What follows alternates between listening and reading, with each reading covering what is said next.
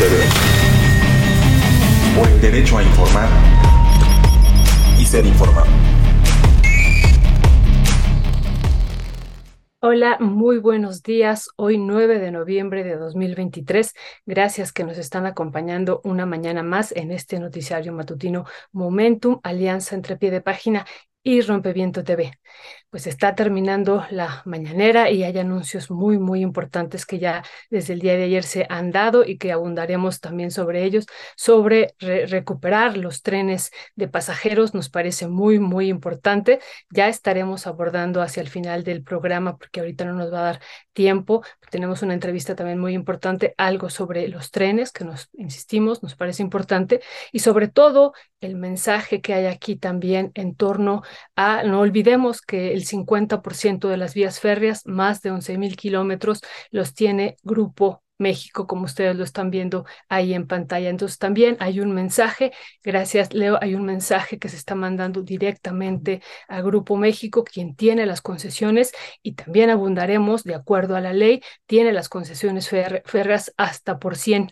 años. Ya retomaremos estas, eh, esta, pues, eh, artículo de la ley ferroviaria y también la ley federal de derechos para que veamos, hagamos un comparativo incluso con la minería, que también está imbricado el tema de la minería, pues en estos eh, vagones y en estas concesiones que se le entregaron a Grupo México, estaremos abundando sobre ella al final del programa.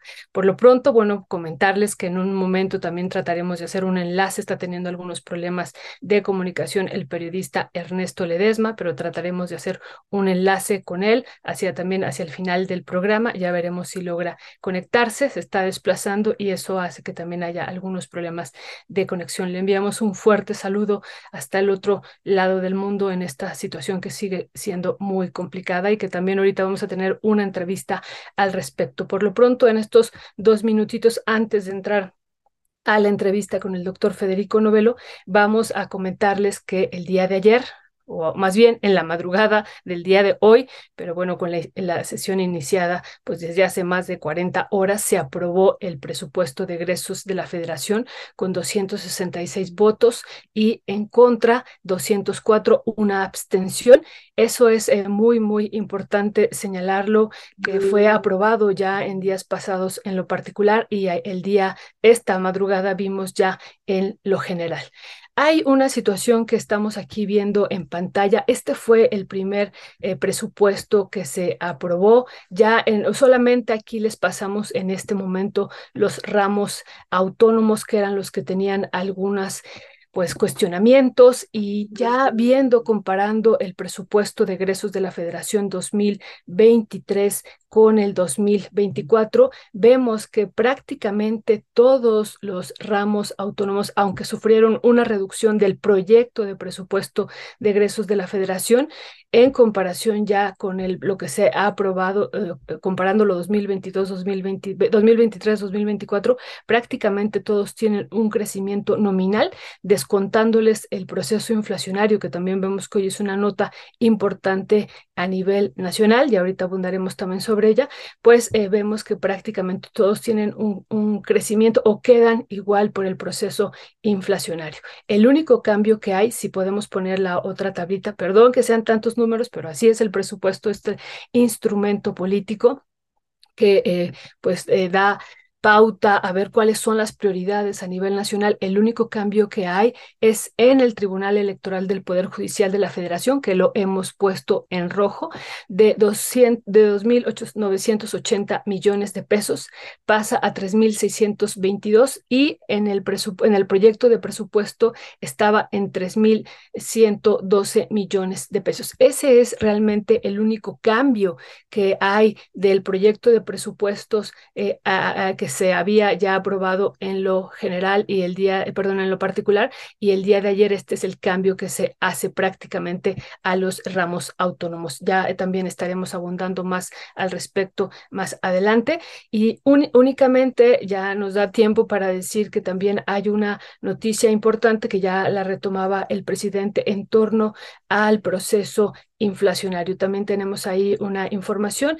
El el semestre pasado, más bien el mes pasado, estábamos con una tasa inflacionaria de 4.4% y este, eh, o, en particular en septiembre, de 4.45 para ser más precisa, y este mes de octubre en 4.26%. Así es que, bueno, hay una reducción ya viéndolo a largo plazo de nueve meses consecutivos a la baja. Sin embargo, la inflación eh, subyacente que incluye los alimentos, las, la ropa, bebidas y eso sigue siendo alta. Por eso insistimos cada vez que vamos de 5.5%, cada vez que vamos al mercado decimos, pues esto no baja, los precios siguen subiendo porque sigue habiendo inflación. Eh, recordemos que la meta inflacionaria del Banco de México es el 3% y esta todavía no se logra conseguir. Pero, pero vamos, vamos, insistimos, eh, haciendo la lectura en comparación con eh, otras partes del mundo, con otros países, aunque dicen, a veces nos hacen comentarios, bueno, pero se viven realidades distintas, sí, pero todos estamos viviendo una situación todavía post-COVID, ¿no? Todavía, y una situación también de guerra que se ha ido haciendo cada vez más compleja porque ahora pues intervienen otros dos eh, actores y eso también complica a nivel internacional varias cuestiones de las finanzas y no solo eso en términos de precios de algunas materias primas. Pero bueno, ya vamos a iniciar con nuestra entrevista. Le damos la bienvenida al doctor Federico Novelo. Todavía no, no lo veo en pantalla, pero bueno, ahorita se estará incorporando. También esta mañana le agradecemos mucho que él pueda incorporarse con nosotros en este noticiario y que nos pueda platicar y comentar eh, el doctor Federico Novelo, que ha sido un, estudioso de la política eh, internacional, de la economía internacional desde hace muchos años, es economista y creo que ya está aquí con nosotros. Federico, muy buenos días, ¿cómo estás?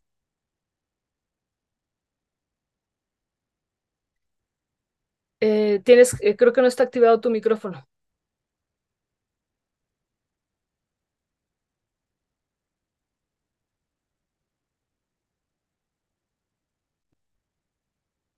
Eh, no, no lo estamos logrando escuchar. Luis, ¿verdad? Mm, tenemos ahí algún problema técnico. Sí, tenemos un problema técnico, igual podemos... Ya, ya se está conectando. Ya se está conectando nuevamente. Sí, pues bueno, el doctor Federico Novelo nos va a hablar, insistimos que es economista y doctor en ciencias de política internacional, nos va a hablar de algo que ha estado saliendo también aquí en el chat, de cuál es el papel que está teniendo China en este genocidio que se está viviendo en Palestina después de este ataque que hizo Hamas a Israel y la respuesta que ha tenido Israel sobre el pueblo palestino y China en todo esto, pues qué participación está teniendo y sobre todo con la intervención de manera directa de Estados Unidos eh, en el gobierno de Israel. ¿no? Eh, Federico, ¿me escuchas?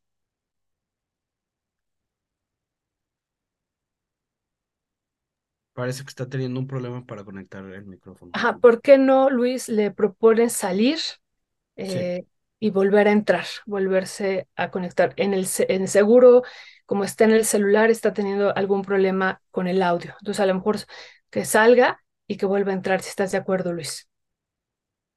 Sí, sí, sí, le estoy comentando. Muchas gracias. Bueno, pues entonces seguimos, seguimos. Entonces ahorita eh, le ofrecemos también una disculpa a la audiencia que tenemos a veces estos problemas técnicos, a todos nos, nos pasa cuando hemos estado haciendo alguna cobertura, yo también de repente no veo incluso la pantalla y le he comentado al periodista Ernesto Ledesma, no los veo, no sé si estoy eh, en vivo y a veces también tengo problemas en el audio. Entonces, bueno, creo que lo mejor sigue estando conectado, Luis, lo mejor es sacarlo y que vuelva a entrar. Muchas gracias. Bueno, pues retomamos, retomamos otra vez lo que estábamos hace ratito platicando en términos del proceso inflacionario que llevamos nueve meses a la baja. Eso también es una noticia que insistimos que a veces, eh, cuando, o no a veces, cuando vamos al hacer la despensa cada semana o cada tercer día, dependiendo, o cada 15 días, dependiendo, pues seguimos viendo que los precios suben porque sigue habiendo inflación, ¿no? Este punto, este 4.26% nos indica que sigue habiendo inflación. Sin embargo, lo repetimos, llevamos pues una, una trayectoria de nueve meses a la baja y eso nos parece también importante. Sin embargo, la inflación, donde les digo, eh, en particular haciendo énfasis dónde están los alimentos, la, inflación subyacente pues sigue estando en 5.5%. Así es que bueno, pero es una información que queríamos también comentar con todos y todas ustedes porque nos parece importante y que también fue algo que se retomó en la mañanera. Y bueno, en lo que se conecta y el doctor Novelo, ojalá y logremos que se conecte. En lo que se conecta, pues vamos a comentar y a retomar esto que les decía de los trenes, de los trenes que también es un tema que no hemos eh, dejado en ningún momento y no lo hemos dejado porque se vincula también con el tema minero. Pues resulta que el empresario minero más importante de este país y, la empresa minera más importante de este país, que es Grupo México, pues tiene 11 mil kilómetros de vías férreas concesionadas. Ahí estamos viendo el mapa, prácticamente todo el país en términos férreos, pues una parte importante es recorrido por Grupo México, por sus diferentes filiales, y son más de 11 mil kilómetros y vemos que hay conexiones también de estos trenes hacia eh, Estados Unidos. Y les comentaba que hay una ley que hemos pues revisado desde hace varios años, porque justo es a través de los trenes también como se desplazan algunos de estos minerales. Y hemos eh, revisado, por ejemplo, este artículo 11 de la ley, ley reglamentaria del servicio ferroviario, la vigencia que tienen las concesiones férreas en este país y es igual, eh, o sea, se hicieron prácticamente, digo, aunque se hacen en momentos eh, distintos, pero se hace también con la sintonía, insistimos, a la ley minera. Y les voy a leer el artículo 11 de la ley reglamentaria del servicio ferroviario hasta que Luis me avise si hay alguna noticia. Ya está entrando, ya está entrando. Sí, entonces en lo que entra, así ah, ya, Federico, Hola, Federico, ¿nos escuchas? No, no te escuchamos. Creo que en el celular de Es, repente... es importante que cuando conecte el audio no le pique otra vez, porque lo cancelaría. Ahora lo Sí. canceló, entonces tiene Ah, que volver a activarlo. ah, está cancelado el audio. Le tiene que picar otra vez al audio,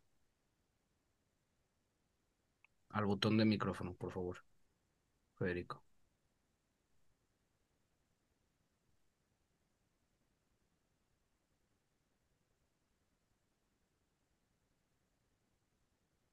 No, creo que el problema es ese. Si desactivó su audio, ha de haber apretado sin querer el tachecito, que insistimos, a veces no lo vemos cuando estamos en el celular y no, no está logrando. Pues, eh, ¿qué, hacemos? Eh, seguimos y ya ahorita nos dirá eh, Luis si lo logramos.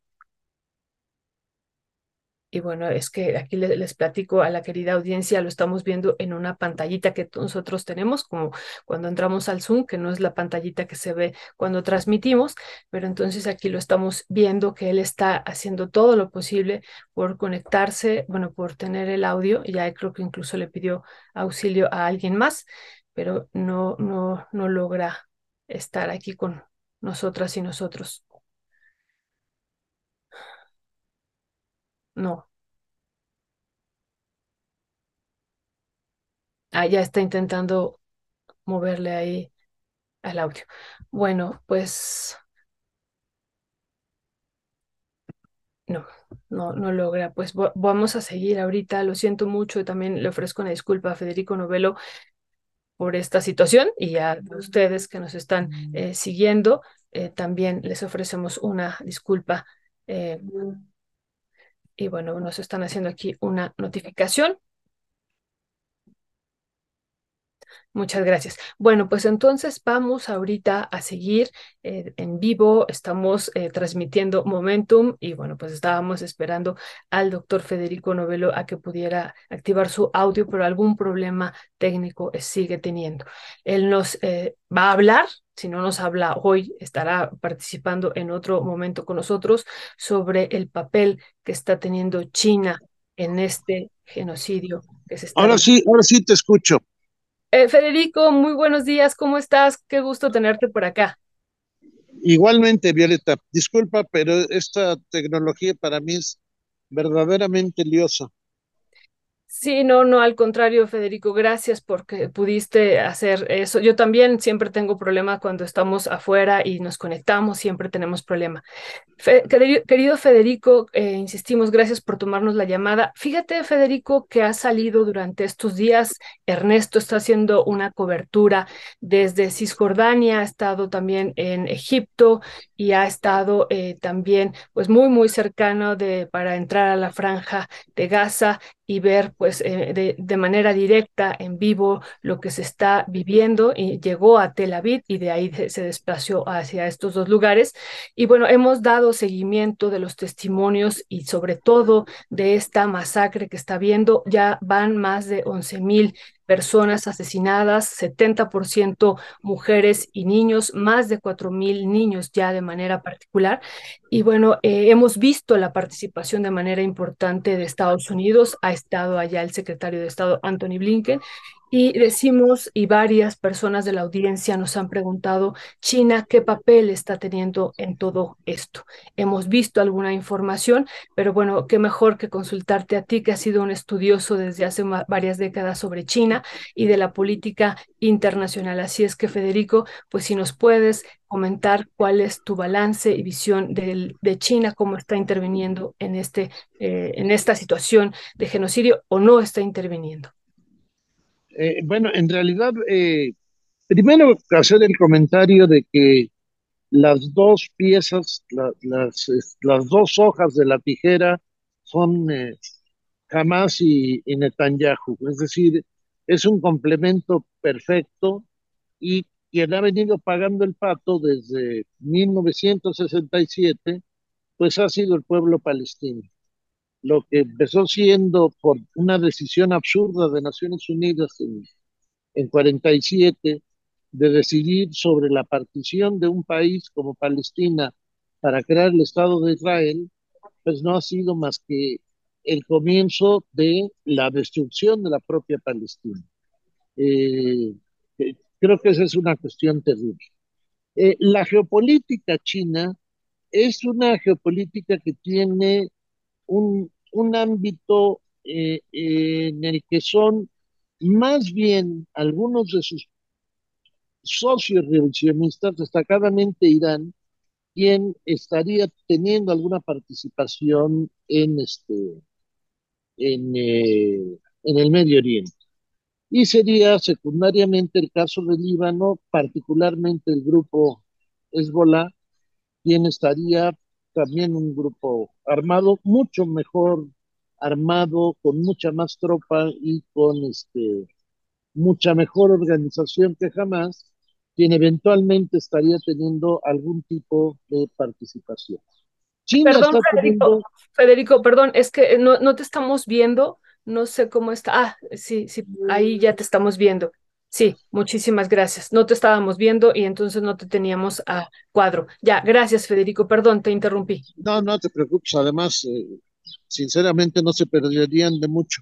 Pero el asunto relevante es eh, que China tiene en la actualidad un problema interno que deriva de una decisión tomada en 1980 sobre eh,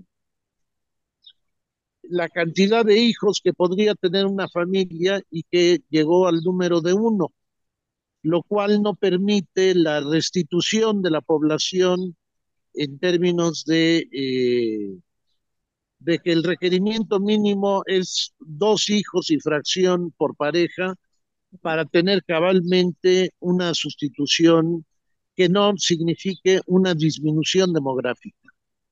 El problema es que esa decisión tomada en 1980 se vuelve un problema a estas alturas porque eh, las grandes empresas inmobiliarias han construido vivienda o se han endeudado para construir vivienda sobre una lógica demográfica que simplemente no se cumple. Es decir, hay una sobreoferta de vivienda y este problema es un problema muy severo.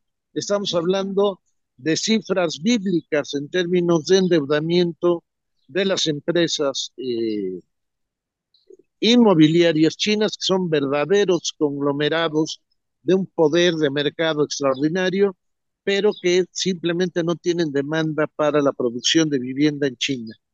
Este problema, más lo que está representando una participación en el área de influencia que sí le afecta a China, lo que se ha dado llamar la guerra entre la gran y la pequeña Rusia, es decir, la de Putin y Ucrania, eh, están eh, realmente obligando a que China no tenga una participación activa en este problema de, de, de la franja de Gaza, con la, digamos, falta de solidaridad que siempre ha enfrentado el pueblo palestino con el resto de los países árabes. Eh, particularmente está el caso de eh, la negativa por mucho tiempo de Egipto de darle un poco de ventilación a la franja de Gaza por el lado sur, tanto para la ayuda humanitaria como para la provisión de bienes indispensables para lo que podríamos llamar la buena vida del pueblo palestino. Entonces, ¿qué es lo que está pasando? Pues que China tiene simplemente una salida retórica, pero no va a tener ninguna injerencia del tamaño de lo que significó llevar a los mayores portaaviones estadounidenses a la parte oriental del Mediterráneo, como ha hecho Biden, y de la decisión de Netanyahu y de su gabinete, que además están luchando por su propia carrera política, por su propia sobrevivencia política, de eh, no hacer un alto al fuego, a pesar ya de la evidencia de la gran mortandad de civiles, particularmente el caso de menores de edad, por los ataques eh, de Israel. Es decir, hay una eh, lección muy dolorosa que recibió el pueblo de Israel con el nacionalsocialismo en Europa, que ahora están reproduciendo ellos con el pueblo de Palestina. Gracias, Federico. Entonces, ¿tú, tú dirías que China está volcado a su política interna, entre ellas la parte de la disminución de la población y entonces centrarse ahora en que crezca esto, porque está vinculado a este proceso también inmobiliario, ¿no? Que, que queda endeudado por justo por esta disminución demográfica. Estarías diciendo esto y que falta, como tú dices, solidaridad y que China eh, pues camina sobre una vía eh, retórica y, esto, eh, Federico, ¿cómo, ¿cómo podría afectar a futuro la no participación de la segunda economía más grande del mundo y dejar eh, a Estados Unidos pues que esté apoyando a Israel? ¿Cómo podría afectar esto a futuro? Bueno, hay un problema que deriva de la crisis del 2008. Como tú bien sabes, este, Violeta, la crisis del 2008 afectó mucho menos a la economía china que a las economías occidentales y a buena parte de las economías orientales. Pero el, la, la posibilidad de tener una salida muy decorosa en la gran recesión fue volcarse hacia su propio mercado interno. Ahí eh, el hecho de que por la vía del empleo el Partido Comunista Chino haya logrado sacar a cientos de millones de chinos de la pobreza, permitió tener un mercado interno extraordinariamente vigoroso. Y esto se fue extendiendo a elementos, a, consumo de bienes de larga duración, particularmente la vivienda y algunos bienes de consumo eh, duradero, de los duros, como es la industria automotriz, de manera que este papel del mercado interno empezó a jugar una eh, categoría de motor del crecimiento de la economía de China en momentos de parálisis del mercado mundial, como fueron la gran recesión y la propia, y la propia pandemia. El problema es que ya topó con un límite que es justamente el, el demográfico, y esta es la gran preocupación, más el hecho de tratar de contener en, en la guerra de, Rusia contra Ucrania, tanto los apetitos de Putin como los intentos de Zelensky de recuperar el territorio que desde el 2014, en, en la obligación que tenía el gobierno de Putin de disponer de puertos que no se congelaran y, solamente pasa eso en el Mar Negro, mientras el resto de puertos rusos durante el invierno se, invierno se congelan, de haber tomado eh, la península de Crimea y eh, desde ahí estar eh, permitiendo el funcionamiento de su flota y evitando la occidentalización de Ucrania. Como tú sabes, Ucrania ya está en la OTAN, pero no puede estar en la Unión Europea porque apenas satisface dos de los siete requisitos. Eh, y, y, es una cosa muy penosa, pero es un hecho, que Ucrania no puede entrar a la Unión Europea por el altísimo grado de corrupción en el que se mueve. Para los mexicanos, esto de la corrupción como problema, pues este, es algo que ya vemos con cierto cinismo, pero en el caso de la Unión Europea es un gran impedimento para que Ucrania forme parte de la Unión Europea. Entonces, es una paradoja que Ucrania esté en la OTAN y, y es el motivo o la causa bélica el que Rusia tenga en sus fronteras prácticamente ya la presencia de la OTAN, al mismo tiempo que Ucrania no satisface ni siquiera la, la mitad de los requisitos para formar parte de la Unión Europea. Esto es lo que le interesa a China.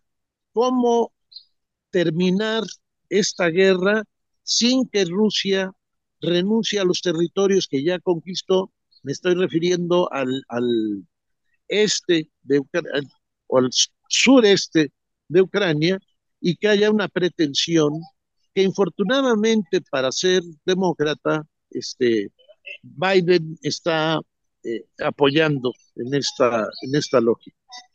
Eh, esto también hay que verlo en clave de lo que es eh, el proceso electoral en los Estados Unidos, que no solo por la edad, sino por la política exterior, le va a significar al Partido Demócrata una enorme cantidad de, de, de problemas para poder mantener el poder el próximo año. Muchas gracias, Federico. Una última pregunta, porque sé que también tienes que acudir al Congreso Departamental y, te sacamos de ese evento. Muchísimas gracias, en verdad, que nos tomaste la llamada. ¿Cuál es tu análisis y posición en torno a que México hay varias presiones, por un lado, de que rompa relaciones con Israel y que apoye al pueblo palestino frente a este genocidio, pero que lo haga de manera abierta y directa? Y lo otro, que tampoco aceptó, eh, incluso con las presiones de la embajadora de Israel en México de que no podía declararse neutral porque era apoyar al grupo terrorista, jamás como así ella lo declaró. ¿Cuál es tu posición sobre esta decisión del gobierno mexicano?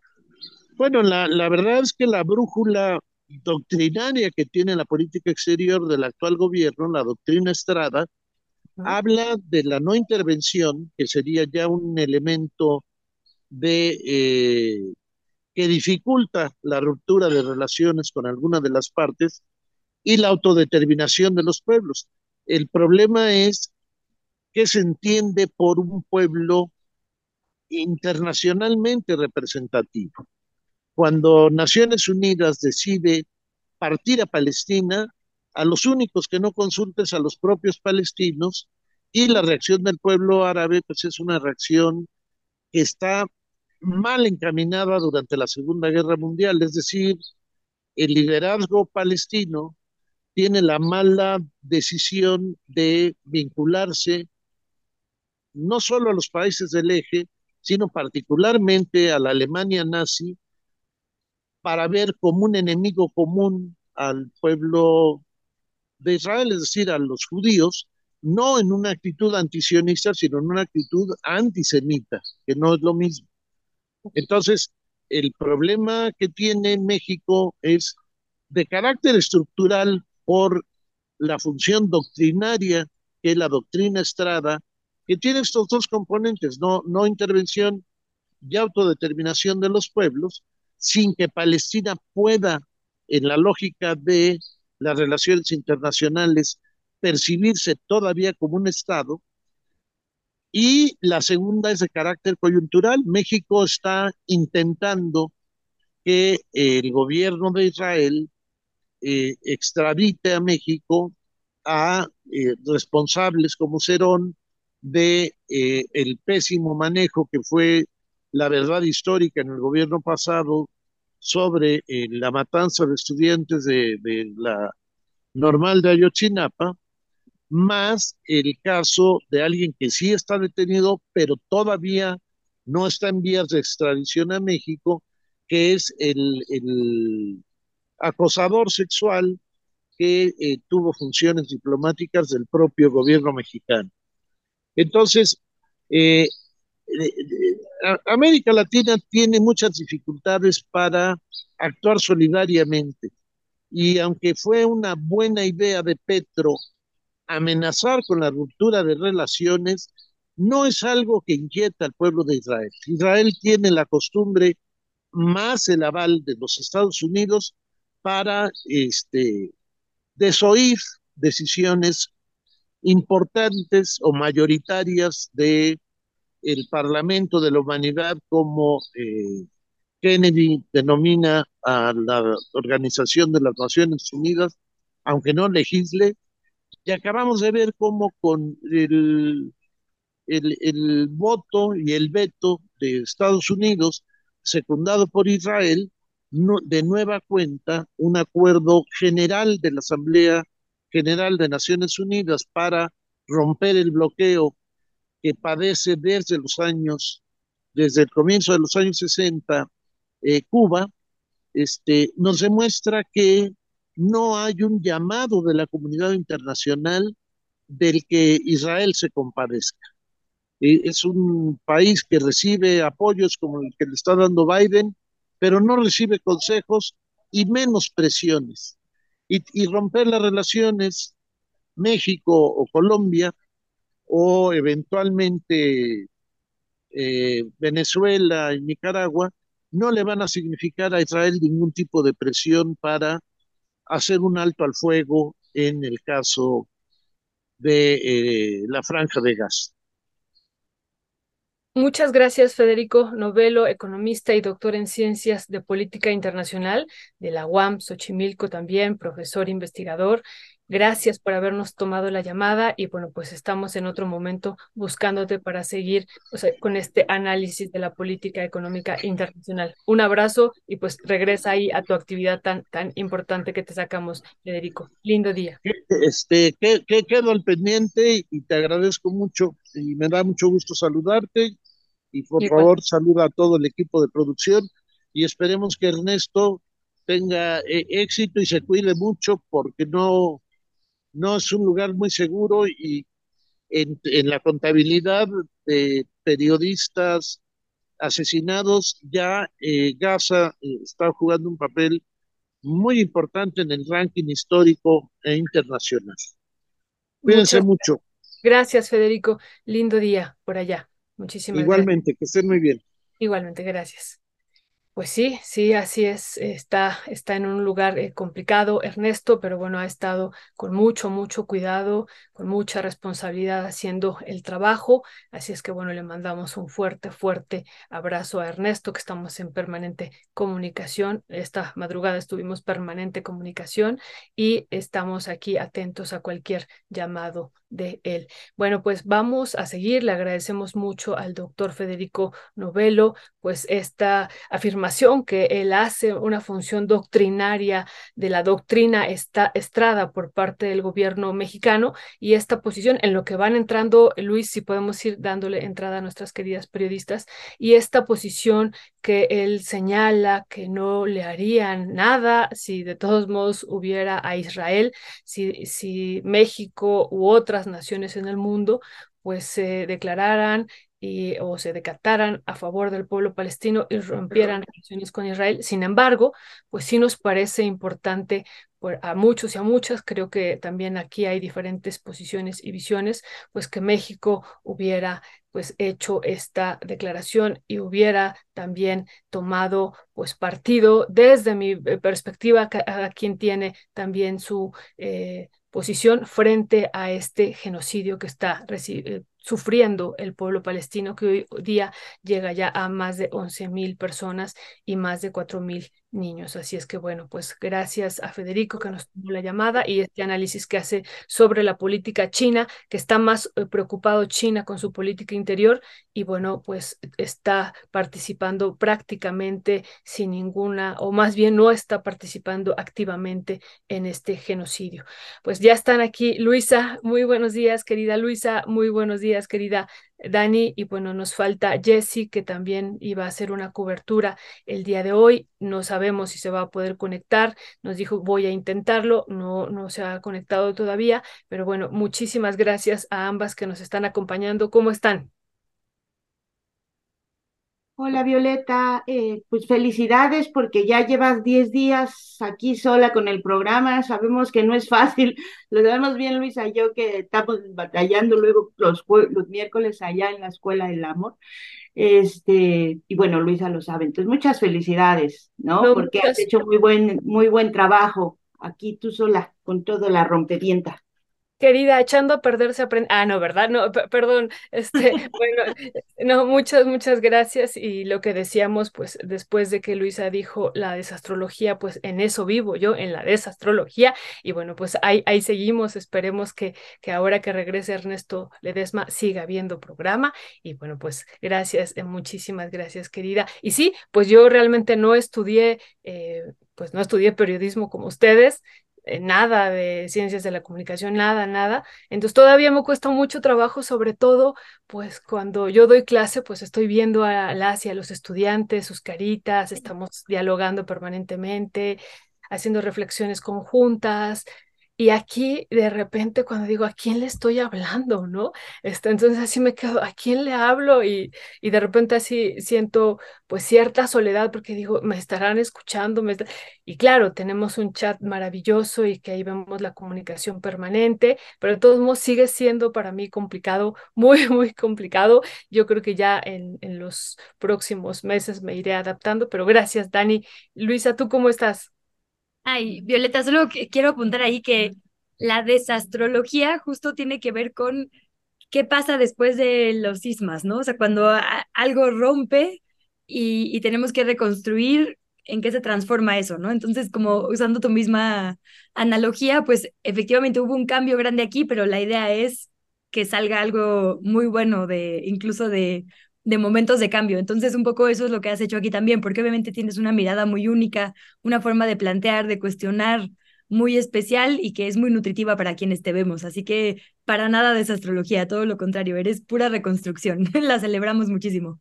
Muchas gracias a ambas con todo el corazón. Gracias, gracias. No estoy de acuerdo. Ah, no es cierto. No, este, pero, pero, pero, bueno, no, gracias. En esta votación. Muchas gracias, sí, gracias a ambas. Muy, muy lindos comentarios, se los agradezco infinitamente. Y hay dos temas que son importantísimos. Uno derivado de un artículo que escribió Luisa, Luisa Cantú, el Batman que no despega. Y yo decía ayer sí que no despega, que no, que no voló, que no vuela. Y bueno, pues ya nos estarán platicando ahorita sobre esto. Y el otro, regular o no regular las redes sociales. Esa es la cuestión. Ayer decía yo, ¿no? Eh, ser o no ser. Y, eh, y decía ayer Dani, regular regular o no regular las redes sociales. Esos dos temas vamos a estar abordando esta mañana y por supuesto, si ustedes quisieran hacer algún comentario pues eh, de lo que estamos viviendo a nivel nacional en torno, por ejemplo, a la aprobación del presupuesto, si nos da ya al final la vida, podemos abordar algo que también es una nota muy, muy importante el día de hoy. Pero bueno, pues vamos a iniciar con el Batman que no despega y si nos puedes hacer el primer planteamiento, querida Luisa, de qué trata este trabajo tan, tan interesante en función de las encuestas que han salido durante esta última semana y que es la fotografía actual. Sí, claro que sí. Pues muchas gracias, Violeta, por compartir el texto que publiqué en pie de página. Básicamente lo que es es un recuento de la información disponible en cuanto a gastos de o bien Omar García Harfush o su equipo o personas que simpatizan con el exsecretario de Seguridad Ciudadana, que es verdaderamente millonario, ¿no? Eh, por ahí están, digamos, dos cortes de caja, uno que hace Animal Político en cuanto a pauta únicamente en la principal red social que es Facebook, que son 2.4 millones en los últimos días, y una estimación que hace Roberto Escorcia, que ha fluctuado, digamos, ¿no? Según si considera toda la promoción de Omar García Harfuch o solo la promoción que ataca a otros candidatos y candidatas. El punto es que son entre 30 y 40 millones de pesos únicamente eh, de junio para acá. Entonces, digamos que con todo este despliegue sumado al de los medios de comunicación tradicionales, que como bien hemos comentado en este espacio precisamente mide el estudio ARMA, que considera, digamos, únicamente los medios de, difusión nacional, el 60% de la cobertura en promedio para Omar García Harfush ha sido positiva, a pesar de que se nos han atravesado digamos, aniversarios como la desaparición de los 43 normalistas de Ayotzinapa o el del 2 de octubre, ¿no? Que vincula, digamos, directamente a su familia.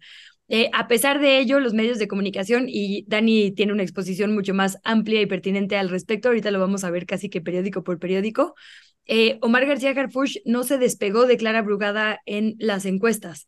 Entonces creo que esto es muy importante y es muy importante ver esos datos, porque si ni inflando al candidato, digamos, desde los medios más poderosos de comunicación y las redes sociales, que hoy son un actor fundamental, su candidatura despegó, lo más probable es que tampoco despegue en la época de campaña. ¿Y por qué es importante esto? Por el costo-beneficio que tienen que evaluar en Morena. Digamos que se dijo que había un miedo a perder la ciudad por el trauma de 2021, en el que efectivamente se perdieron algunas alcaldías. Eh, y que por eso Omar García Harfush, que era un candidato que supuestamente podía robarle votos a la oposición y específicamente en el sector eh, de clase media, er, era la opción de Morena, ¿no? Como que podía lograr simpatías que Clara Brugada o el doctor Hugo López Gatel aparentemente no. Y digamos que esta fue la hipótesis y ahora aquí un poco en Radio Pasillo sabemos eh, parte de lo que se le dijo a la doctora Claudia Sheinbaum cuando ésta le dio el aval, porque Omar García Jerfush relata que le preguntó primero a ella, ahora con bastón de mando, si podía contender por la ciudad. Em, y las voces que le dijeron que un perfil como él, que es a todas luces contradictorio con la izquierda y con una morena feminista, la única razón por la que podía, digamos, eh, ser una ficha de morena era porque garantizaba eh, estos votos que cualquier otro candidato o candidata no. Y los datos indican que eso es falso que a pesar de este rumor que se, que se trató de poner, digamos, en el imaginario colectivo y en, y en, digamos, la propia evaluación que hizo y hará Claudia Sheinbaum, los datos indican que no despegó, que de hecho está en un empate técnico con Clara Brugada y que la campaña que más creció en puntos porcentuales fue la del doctor Hugo López Gatel, que no gastó un peso. No hay un espectacular, no hay una pauta en redes sociales, no hay un solo eh, de estos como... ¿Cómo se llaman los que pegas en los postes y en las bardas? Em, pósters. Eh, sí, sí, sí, Ninguno de estos pósters. Ay, no puede ser. Bueno, ahorita llegará la, la palabra. Ahorita, ahorita nos acordamos. pero digamos que le quitaba como mucho mérito a, a, las bases de izquierda en la capital, porque la capital es justo un bastión histórico, esta hipótesis, ¿no? Como de, ay, nos pueden convencer con cualquier cara bonita, eh, bonita lo entre comillas, porque esto es lo que se dijo.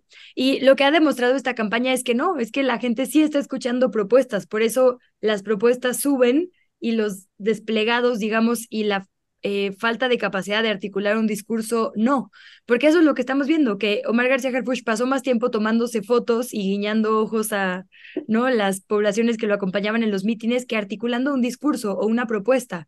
Pasó de tratar de decir, ah, lo único que soy es continuidad para la propuesta de, de Claudia Sheinbaum a algunas como luces de, de replicar. Eh, políticas muy específicas, pero la verdad es que no se le ve la base, ¿no? No se ve que tenga, digamos, para nada ideología ni proyecto, y esto pasó factura a, la hora de ver cómo avanzaron estas pre-pre-campañas. No se movió Omar García Harfuch, a pesar de todo lo que sí se intentó inflar artificialmente. Y los otros dos candidatos tienen una tendencia, digamos, hacia arriba. Y eso es importante porque eh, justo en lo que hay que fijarnos siempre es en la tendencia. Y la por eso yo decía, ¿no? La, el Batman que no despegó es, es esto. Tendríamos que revisar esos números porque el costo, digamos, el, ya vimos que beneficio no hay porque está en empate técnico, pero el costo de postularlo sería perder eh, a esta base que está criticando, digamos que desde la izquierda única que existe en este momento, porque no hay otro partido de izquierda ahora que el PRD está eh, pues articulado con la oposición.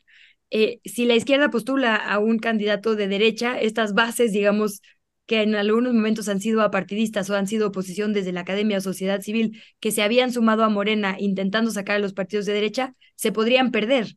Entonces, en este falso rumor de perder clases medias que no ganaste, perderías también tus bases de izquierda, ¿no? Básicamente eso es lo que recapitula el, el artículo, Violeta. Muchísimas gracias, Luisa, el Batman que no despega. Y además, bueno, estos datos que tú retomas de animal, político, tú ya los has aquí mencionado, pero lo volvemos a, comentar. En, los en el último mes y medio, 13 páginas de Facebook gastaron más de 2.4 millones de pesos para promocionar al exsecretario de Seguridad capitalino. Y eso en economía y en política, pues es una competencia desleal, ¿no? Y sobre todo frente a campañas que me parecen eh, pues realmente ejemplares como la del doctor Hugo López Gatel. Y bueno, pues ¿cuál sería tu valoración sobre este extraordinario trabajo que publicó en pie de página Luisa eh, Dani? Sí, pues mira, hemos estado platicando mucho de eso, o sea, los gastos que se han hecho visibles. Eh, este, por un lado están estos que son los que ya están documentados. Alberto Escorcia hablaba de, un gasto de más de 30 millones en redes sociales eh, y están estos 2.4 millones eh, específicamente en Facebook, específicamente en ese tiempo. O sea, eso es lo que ya se ha logrado documentar. Pero hay muchos otros, yo les pasé allá a la producción, no sé si los tengan, unos videos de dos imágenes, de, o sea, de dos cosas que se estuvieron distribuyendo una tiene el logo, la imagen de la jornada y otra la del Heraldo, con sus entrevistas, ¿no? Pero que era una hojita, una simple hojita, eh, por los dos lados, en papel periódico, con el logo de los medios, que ninguno de los dos medios que, eh, porque para eso necesitas pues cierta autorización o cierto, o comprarlo básicamente, comprarlo a la imprenta de los medios, y ninguno de los dos medios ha dicho que no lo hicieron, que no publicaron ellos, que no les, porque tú les puedes comprar una, tú le puedes mandar a esas imprentas a que te lo impriman, pero para el uso de los logos, pues se necesitaría que hubiera un deslinde de los medios, porque se usa, se usa su imagen como tal para eh, distribuir las entrevistas de, eh, de Omar García Harfus. Eso cuesta, eso cuesta mucho dinero. Quienes hemos tenido que ir a, a, hacer trabajos de, de impresión eh, de periódicos pequeñitos, sabemos que eso cuesta bastante. Entonces, ese es otro, más los espectaculares, más la eh, publicidad, pues no, no, no directamente pagada, que es la que hizo la, la mamá de Omar García Harfus en distintos medios al inicio. Eh, más las guerras sucias, ¿no? Entonces, eh, todo eso eh, a mí lo que me indica es que no, y es, y es, y es claro, mira, ahí está, creo, es eso, o sea, es una hojita, así se distribuía y así te, y, tú lo puedes ver con toda la tipografía en papel periódico, con todo, con todo lo que implica, pues, eh, eh, pues el, el o, o, ya sea que contrataron al medio, o sea, a la imprenta, ¿no? A la empresa para que lo imprima, pero para usar el, digamos, la, la, tipografía, el logo, se tiene que tener, eh, pues, autorización o un deslinde de los medios que hasta ahora no ha habido. Y eso es, eso es una cosa que a mí me parece muy delicada. Eh, entonces, eh, todo esto lo que nos habla es de efectivamente un muy mal candidato. O sea, lo que le dijeron a Claudia Sheinbaum durante mucho tiempo hemos dicho que, o se ha dicho, o se ha especulado con que es el candidato de Claudia Sheinbaum, y yo no creo que sea el candidato de Claudia Sheinbaum. Yo creo que más bien es el candidato de otros grupos políticos internos dentro del partido eh, o externos, eh, claramente Ricardo Salinas está con un, ha estado y, y, el grupo de Salinas Pliego ha estado con un pie ahí porque hay una relación personal entre Omar García Harfuch y la hija de Ricardo Salinas Pliego eh, y porque los audios y, eh, y, hay una campaña así muy clara desde ese lado. Eh, pero también internos, y ahí entra el tema de la jornada. Ahorita voy a hablar con el tema de la jornada, que han estado eh, impulsando esa candidatura y que le dijeron a Claudia Sheinbaum que eh, era, eh, lo, nos decían textualmente, era el tema de rompas en caso de emergencia, es decir, si la campaña declara o no, no funciona, en ese tiempo no se veía todavía a, a Hugo López Gatel en el escenario, entonces decían, si esto no funciona, porque es una ciudad que es racista, clasista y tenemos esta división territorial de 2021, que, que ya hemos analizado aquí, que, que, no es tal. Entonces, pues rompas en caso de emergencia y utilicemos a García Harfuch, que sí es muy conocido y muy querido, y el tema de la seguridad es lo más importante de la ciudad. Eso ya lo hemos ido platicando aquí en el sentido de que no, el, el, la disminución de la seguridad es multifactorial. Una parte son los programas sociales, otra parte eh, es eh, el trabajo en una población muy grande como la de Iztapalapa, justo con Clara Brugada. Otra parte es el trabajo que ha hecho eh, la, la, Fiscalía General y sobre todo la Fiscalía de, de, de, la, de Feminicidios, que se hizo especial de feminicidios, eh, con, con, con, Sayuri ahí al frente y que, tra y que ha hecho un trabajo pues, importante para la disminución de la impunidad en los feminicidios. Entonces hay muchos factores influyendo en esa baja de la eh, disminución de la inseguridad en la Ciudad de México, que no son solo atribuibles a una persona, por supuesto, ha habido muchas cosas. Pero no solo es el tema este, sino que resultó muy mal candidato, porque a pesar de todo esto, a pesar de todo el dinero y a pesar de todo eso, pues al principio nos decían que tenía más de 15 puntos. Ahora nos dicen desde sus campañas que tiene más de 10. O sea, las últimas encuestas que se publican, digamos, muy favorables, dicen, no, va 10 puntos arriba. Entonces bajó 5 puntos. Eh, si, si creemos, bueno, el, la versión de ellos mismos. Entonces bajó cinco puntos con todo este despliegue mediático, con todas estas cosas, pues el, eh, para mí eh, la señal es clara, de, o sea, la señal es, no, no es un logo, no es un eslogan, sino es una señal, este, quiero decir, evidente de que eh, no es la batiseñal, ¿verdad? Sí, no, que es muy, sí, esto sí, porque me salió como el Logan, ¿no? Decía la señal es clara y no, no, no quería decir eso, sino que la señal es evidente, es, resultó muy mal candidato. Y como dice Luisa, porque ahorita les voy a decir en el tema de la jornada, o sea, y eso tiene que ver con la relación interna. Hay un grupo externo que ya son, es el candidato de los medios, como decía Ingrid, si, si este eh, eh, Loret te defiende, por ahí no es. Entonces, si Loret sale una, saca una columna defendiéndote, eh, por ahí no. Eh, si Leo Zuckerman en tercer grado repite lo mismo que Loret de Mola, de que eh, va a dar una muestra de debilidad, Claudia eh, Sheinbaum, si, si no queda Harfuch, por ahí no es, es justo lo contrario. O sea, hay una, una narrativa de impulsada desde los medios de comunicación externa, pero también hay otra interna. Y esa otra interna, que incluye a los grupos que ya también hemos hablado mucho, eh, se ha hablado pues desde, desde la, la, Secretaria de Seguridad, Rosa Isela Rodríguez, eh, eh, pero visiblemente René Bejarano, visiblemente Víctor Romo, que tiene la responsabilidad de esta de esta publicación en la jornada y visiblemente en la jornada. Si podemos ver las otras imágenes para ver un poco cómo se desarrolló este, este tema, yo les quiero compartir. Hay una del destape de Omar García Harfuch que fue el 4 de septiembre. 4 de septiembre, estamos hablando que se, se habló de los candidatos hasta el 29 de septiembre, el, eh, eh, digamos, Morena, Ciudad de México, hasta el 26 hubo registros, pero desde el 4 de septiembre la jornada eh, publicó la entrevista con Omar García Harfuch, que es un cuarto de plana en la portada, ahí lo tenemos, su cara muy feliz y muy contenta. Eso fue el 4 de septiembre. Para el 18, que es la de Mario Delgado, si ahí dice creo que Mario Delgado, pueden ver la, eh, la imagen de cómo, la diferencia de cómo publicó la de Harfush y la de Mario Delgado y la de eh, Hugo López Gatel, que fue el 22. Miren, ahí a la derecha, abajo, está lo de Mario Delgado, ¿no? Del lado derecho abajo, y, y, exactamente igual fue la de el Hugo López Gatel unos días después, el 22 de septiembre. Ya dos semanas después publicó cada una sus entrevistas, ¿no? De, con esa desproporción. Eh, la de López Gatel es igual, ¿no? El 22 de septiembre. Luego, en esos días, entre el 4 y el 22 de septiembre, pasaron tres cosas con Clara Brugada.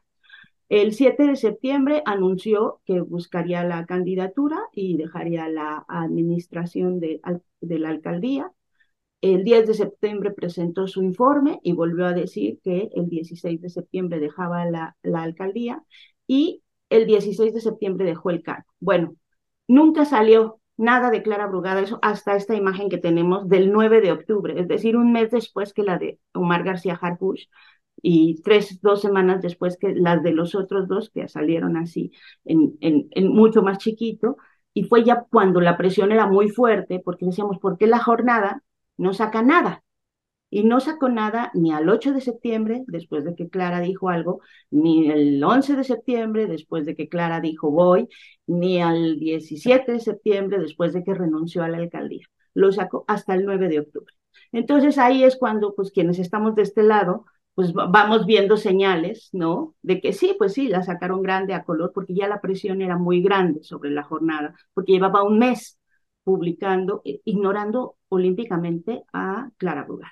¿No? Eh, entonces, ahí vemos nosotros pues los juegos que hay, ¿no? Internos, quienes se mueven, en, con quiénes se mueven. Digo, estos son dos medios que podemos como analizarlo. Esto es lo interno porque es como el medio que uno diría, es el favorito. No, no es el favorito y tampoco fue el favorito en el caso de la competencia entre Claudia Sheinbaum y Marcelo Ebrard, ¿no? Ahora sí que la jornada también tuvo ahí sus inclinaciones por Marcelo Ebrard, no, no hice ese seguimiento, pero que nos lo vamos viendo, pues lo ves como con, con tanta, con tanta eh, claridad como con este de, de, de, estas portadas. Eh, entonces, no, no, es, ni, no es el candidato ni, ni de no está tan, tan, tan evidente que sea el candidato, así como la hegemonía, ¿no? Y todo el partido, y es Claudia la que lo quiere y por eso va a ser. Eso es lo que nos han querido contar. Eso es lo que nos han dicho que va a ser, pero no necesariamente. Hay grupos fuertes de, la oligarquía mediática empresarial de este país que lo están impulsando y también hay grupos fuertes dentro de, eh, internamente dentro de Morena, que no necesariamente son ni la, ni, ni la coordinadora nacional, ni el, y por supuesto, ni el presidente. ¿No? Entonces, esas son las cosas que nos dicen para que al final todo el mundo diga, sí, ya no hay nada más que hacer porque Claudia quiere que sea y entonces a fuerzas va a ser y porque así están las cosas definidas en el partido, ¿no? Eh, y así funcionan las construcciones mediáticas, así funciona la narrativa. O sea, cuando hablamos de que las narrativas dicen no sé qué cosa de Israel y no sé qué cosa de Palestina, así también en estas cosas nos dicen cosas que se van instalando en la opinión pública como verdades absolutas para que pues por ahí se vaya legitimando un resultado que no necesariamente es el que tiene que ser, porque eh, pues son construcciones, es como siempre decimos, los mensajes se construyen. Y para esto ha habido mucho dinero para construir ese mensaje, que pues yo no lo veo tan claro como de pronto lo ven Loret de Mola y Leo Superman, ¿no? Muy interesante, Dani, todo este análisis que haces de tanto dinero que ha corrido en esta campaña para impulsar a Omar García Harfuch, estos 2.4 millones en Facebook y estos 32 millones para viralizar pues este audio que se ha creado con inteligencia artificial y que lo ha estado pues eh, sustentando también Alberto Escorcia pues también con otras pruebas de cómo se pueden crear estos audios. Gracias por decir. Y esto que pones de la jornada, fíjate, yo no lo había observado, o sea, la desproporción, eh, poner pues realmente de manera muy, muy pequeña a Hugo López Gatel y poner eh, en grandes dimensiones a Omar García Harfush y bueno, pues cómo, cómo también aquí pues están jugando un papel importante pues los medios de comunicación en esto. Muchísimas gracias. Quería hacerle una pregunta, bueno, eh, Luis Que nos pueda reaccionar también sobre esto, que nos pueda dar su palabra sobre esto, pero también Luisa pone algo muy importante que ya ella estaba abundando, pero si podemos reflexionar y profundizar en esto de la diferencia de puntos. Ya Dani decía al principio la diferencia entre Clara y Omar García Harfush era entre 15 y 10 entre 10 y 15 puntos más o menos de diferencia.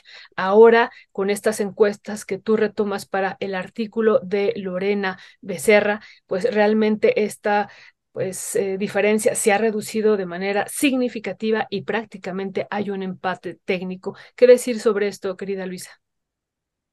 Sí, Muchas gracias. Y de hecho, hay otros datos que también les quiero comentar de esa misma nota. Bueno, primero decir que usé a Lorena Becerra porque Lorena Becerra fue la encuestadora de Reforma durante muchísimos años. Es una mujer que, como ustedes comprenderán, no tiene interés alguno en quedar bien con Morena, ¿no? Como que por eso para mí era importante, porque en este momento en el que las encuestas, como hemos discutido también aquí, no necesariamente se preocupan por tener la metodología más precisa o, ética, sino por funcionar justo como actores políticos en los medios de comunicación, es difícil escoger qué encuesta vamos a retomar, ¿no? De cuál vamos a hablar. Y Lorena Becerra es alguien como universalmente aceptada. Si tú le preguntas a la dirigencia de Morena, las encuestas de Lorena Becerra le parecen bien, o sea, una fuente confiable. Y si tú le preguntas a la oposición, dirán que Lorena Becerra es intachable. Es como una voz que a mí justo me parece em, pues que ha logrado que su credibilidad trascienda grilla política. Entonces, como que hablar de ella y ella misma, de hecho, nos dio después una, una entrevista en el programa de radio donde estoy en la mañana y ella lo nombró de esa manera, empate técnico, ¿no? Eh, y, y, por eso decía yo también, es importante hablar no solo del empate técnico, sino de las tendencias. El empate técnico se encontró porque uno va hacia abajo y la otra va hacia arriba. Y la verdad es que a como, digamos, con la información que tenemos sobre qué fue lo que subió a Clara Brugada es justo que la gente antes no la conocía, por eso no estaba más arriba. Conforme el tiempo pase y la gente la siga conociendo, de acuerdo con los datos, va a seguir yendo hacia arriba. Omar García Harfuch todo el mundo lo conoce y entre más exposición pública tuvo, más bajó. Entonces eso también nos habla, digamos, de cómo se podrían comportar las tendencias. Un poco lo mismo que Hugo López eh, Gatel, a pesar de este bloqueo mediático, porque él sí de milagro lo metió la jornada, pero no te o sea, toda la demás cobertura ha sido negativa, toda, toda, toda en los medios, eh, digamos, tradicionales, ¿no? Ya averigüé, ¿se acuerdan que nos había quedado pendiente de decir, el, este mismo estudio Arma de Oráculos tiene una cifra en pesos que, que pone al final, es lo que hubiera costado en publicidad esa nota. O sea, obviamente es una cifra no oficial porque no podemos asegurar que se haya pagado o no por la nota. Entonces lo que hace es, digamos, si asumiéramos que toda la cobertura sobre un personaje u otro fue pagada, ¿cuántos millones cuesta, no? Y es impresionante cómo vemos, digamos, el, la tira verde para Omar García Harfuch en la semana que yo hice corte con el 60%, es esa misma tira de 60% en negativo para Clara, ¿no? Entonces, insisto, es, esto es, digamos, puro ejercicio especulativo, pero cuando uno une los patrones de comportamiento, pues eh, tiene, digamos, pistas.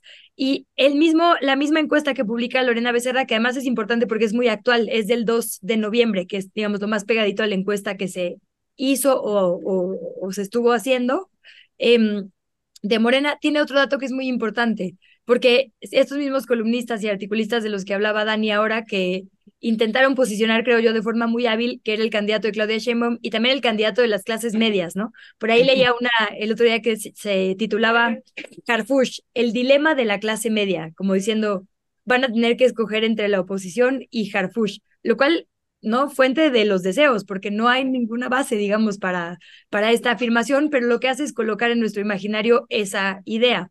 Y no es un accidente, también hemos visto cómo se han soltado rumores e intentos de rumor, incluso, eh, bueno, de, de, que Omar García Harfuch ya no estaba con Ninfa Salinas, ¿no? Para desvincularlo de la televisora de TV Azteca. Eh, publicaciones que ya se habían hecho, ahora han sido eliminadas también en el mismo sentido porque hay una operación digamos, en ese sentido. Pero bueno, a lo que digo es que ah, otro dato muy importante de Lorena Becerra es que el, la oposición, la respuesta por quién votaría usted de estos, ninguno tiene el doble de votos que el segundo lugar, que es Santiago Tabuada. Em, déjenme abrirlo para no dar ninguna imprecisión, pero em, así como se logra, se sondea, digamos, sobre Morena, aquí está, también se sondea sobre eh, la oposición. Y entonces, cuando tú le preguntas a la gente quién preferiría que fuera el candidato de la alianza PAN-PRI-PRD para jefe de gobierno, el 16% lo tiene Santiago Tabuada y ninguno el 39%. Entonces, esta supuesta amenaza, ¿no? Este rompas en caso de emergencia que bien decía Dani, pues ¿cuál emergencia? No hay emergencia alguna, pues no hay ningún candidato competitivo en la oposición de acuerdo con la información disponible el día de hoy. Morena gana con, cómodamente con más del 50%, incluso si todos los partidos de oposición van en alianza, Morena gana, ponga a quien ponga. Y lo que explicaba Lorena Becerril, que por ahí también creo que dice al final de la nota, es que lo que pesa todavía es la marca. La marca morena, que es un fenómeno nuevo, digamos, por eso no podemos compararlo con ninguna contienda anterior, porque es un fenómeno nuevo. En este momento, con los resultados que Morena como marca ha dado, pesa mucho más que cualquier nombre, que es un poco lo que ha pasado en otros momentos, por ejemplo, cuando en Guerrero Félix Salgado, ¿no? La, la mayoría de las chavas feministas de Morena decían, es que, ¿por qué la necesidad de aferrarse a ese candidato si Morena gana con quien pongas, ¿no? Si pones, bromeábamos aquí a, a quien quieras, a peso pluma, va a ganar porque lo que pesa es la marca. Y lo mismo está pasando en este momento en la ciudad. Entonces, digamos, todos los análisis que podemos hacer en este momento concluyen que Harfush no era el candidato de Claudia Sheinbaum, Sheinbaum quiere ganar la ciudad, ¿no? Y que em, no despegó, no era el candidato de las clases medias. Entonces, digamos, pues la información disponible arroja muy claramente la decisión que se debería de tomar para determinar quién van a poner, hombre o mujer, porque hasta el tribunal parece haberse alineado, digamos, con la información. Contra todo pronóstico, el Tribunal Electoral desechó este eh, proyecto de Felipe de la Mata, que proponía que fueran cuatro mujeres y cinco hombres por un tema ahí técnico, digamos, de Yucatán. Finalmente, incluso en el Tribunal Electoral dicen, no, hay que seguir pugnando por la paridad, tienen que ser cinco mujeres y sostienen este acuerdo de el INE, que así lo había determinado originalmente. Y entonces lo más probable es que Morena, bueno, más bien, obligatoriamente Morena y la oposición tendrán que poner a cinco mujeres. Si no ponen con todos estos datos y con la obligatoriedad de postular a cinco mujeres, mujer en la capital, ahí sí creo que sería sospechoso de consigna, ¿no? Porque, pues entonces, ¿con base en qué se está tomando la decisión? Y, sí, y adelante, adelante, Dani, ¿quieres decir algo? Sí, una cosa más con, con, con, respecto, porque a mí sí me preocupan mucho este tema de cómo se construyen las narrativas, cómo se construyen los mensajes, cómo se lanzan y cómo nos hacen creer cosas que no son, como dice Luisa, o sea, eh, quiere ganar la ciudad. y entonces, si le, muestran datos y le dicen solo con este, pues igual voy a decir solo con este, no es porque quiera un, una persona, ¿no? Entonces, eh, el tema es que esos datos, pues se le muestran de una forma también equivocada. ¿No? Porque por todo lo que estamos diciendo. Entonces, ha habido varios mitos. Uno, el tema de la clase media, que ya tú lo sabes bien, Violeta, eh, la clase media no existe y si quieren eh, saber más de ese tema, vean la mesa roja del el próximo lunes, porque vamos a hablar de, vamos a dedicarnos a eso y estamos esperando a Diana Fuentes para que nos aclare muy bien sobre esto, ¿no? Que es que es esa cosa. Pero bueno, no hay ninguna relación entre clase social y partido de preferencia política, eso ya lo explicó ampliamente también en una columna Fabricio, pero, eh, Fabricio Mejía, pero este, ese es uno de los mitos, ¿no? El otro es que era el candidato de Claudia Sheinbaum. Al principio decían también que de López Obrador, este, también es otro de los mitos, ¿no? Al siguiente, y el otro que me parece importante es este de que, eh, bueno, el otro era el de la seguridad, que porque la, gente en la Ciudad de México lo que más le preocupa es la seguridad. Bueno, pues la seguridad es multifactorial, la disminución de la inseguridad en la Ciudad de México. Y Eh, hay otro que es el de que por qué lo aguantaron tanto, entonces por qué si lo aceptan como jefe de la policía y, cómo le van a hacer, decían algunas personas, después para aceptar que sea jefe de la policía de la seguridad federal o algo así, con todo lo malo que están hablando de él, porque no deben hablar nada mal del personaje, ¿no? Eh, ese también es una falacia porque entonces sería decir, pues, como por qué hemos aceptado a un general a cargo del ejército y no lo aceptaríamos como presidente, ¿no? Pues sí, o sea, porque para ciertas funciones, o sea, yo quisiera que no hubiera policías y que no hubiera este, ejércitos en el planeta y que no hubiera guerras, pues eso es lo que yo aspiro en la vida, pero para esas funciones, pues se necesitan es, ciertos perfiles que, bueno, pues mientras cumpla con lo que tiene que cumplir y mientras no eh, tenga abusos eh, en su función, eh, abusos de derechos humanos o violaciones a derechos humanos en su función y sea eficaz, ahí está bien. Eso es muy distinto que gobernar una ciudad, una alcaldía, un país. Pues eso es muy distinto que trabajar por los equilibrios este, económicos o los desequilibrios económicos que hay. ¿No? Y entonces, pues a mí ese argumento me parece tan falaz de verdad, es como si nos dijeran, bueno, ¿y entonces por qué aceptaron que hubiera un general ahí? Pues sí, porque en el ejército pues, está bien que haya un general de, de, de jefe. que ¿A quién se le ocurriría que ese tendría que ser el candidato presidencial? O sea, es, son cosas muy distintas las funciones que tienen que, que tener en un espacio y en el otro. ¿No? Y, sí creo que pues no, o sea, no podemos aceptar, una vez más lo diré y lo diré mil veces, esa falacia en ese discurso que quisieron, que han querido vendernos en un montón de columnas y en un montón de conversaciones y en un montón de mesas de, de análisis desde ciertos lugares, ¿no? Porque una también te entera de dónde viene, o sea, porque somos periodistas, sabemos quién le llama a quién, cómo le hablan a quién, quién le contó a quién, hay cosas que no son necesariamente tan fáciles de documentar como estas que ya se han ido documentando porque requieren tiempo, pero sí sabes perfectamente desde qué oficinas salieron qué rumores, ¿no? Y creo que estos en este tiempo han quedado este, pues desmontados totalmente.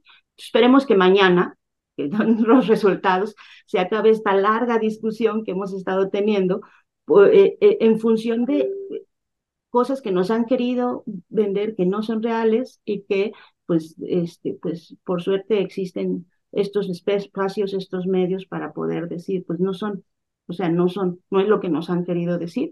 Y esperemos que ya mañana se acabe esa, esta, esta larga discusión y podamos entrar a muchos otros temas, porque nos han tenido muy distraídos con esto y con mucha tensión y mucha preocupación, la verdad, de que esto pudiera ocurrir, pues con una intención clara de que posicionar que, pues, que ganara, pero quienes están detrás de esa campaña, no, no, no en general, no, no necesariamente es lo que la gente estuviera esperando, deseando y quisiendo, queriendo en esta ciudad. ¿no? Gracias, Dani. Pues todos estamos muy, muy preparados por el día de mañana, muy, muy aquí además a la expectativa y pues sí, va a ser un día muy, muy importante porque esto define el futuro político de este país, en verdad lo define, ¿no? Si también se llegara a dejar a Omar García Harfush, él podría ser presidenciable y por supuesto, antes de eso, pues habría una ruptura porque hay una parte importante dentro de Morena incluso, pero fuera de Morena también, que no votaría por él y esto tendría costos muy severos hacia el futuro.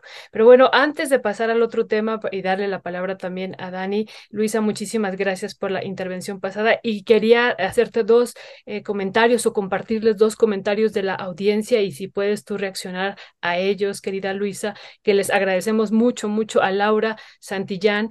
Dice ella, sigo sin entender por qué con los antecedentes que tiene Harfush llegó al equipo de gobierno de Sheinbaum. Considero que ahí inició el problema. Ese es uno, dice ella, de ahí inició el problema. Y otro, también le mandamos un saludo F BR, así se llama.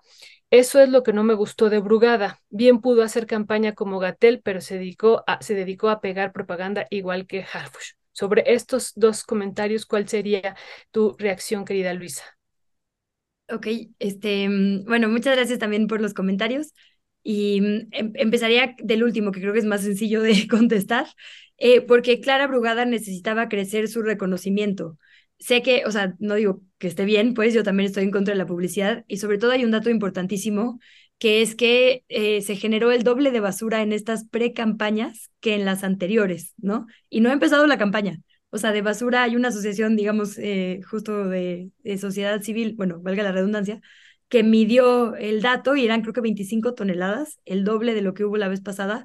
Digo, esto entre los informes de Santiago Tabuada, de primer y de último informe de gobierno, los de Lía Limón, los de Clara Bruda, los de Harpush, entre todos, eh, se generó muchísima basura. Entonces, bueno, ahí yo también me sumo a la crítica de que es horrible estarles viendo por todos lados, pero se dieron cuenta que eh, más bien lo que las encuestas, creo yo, más bien lo que las encuestas mostraron y creo yo que fue una medición, digamos, en los equipos de, de campañas, es que ella solo era muy conocida en Iztapalapa y en ciertos sectores de la izquierda histórica, porque es una mujer que ha luchado, digamos, desde muchos frentes, pero particularmente eh, los frentes de acceso a los servicios, ¿no? En, en diferentes comunidades de Iztapalapa. Entonces, como que era muy conocida en algunos sectores, pero no por la sociedad en general.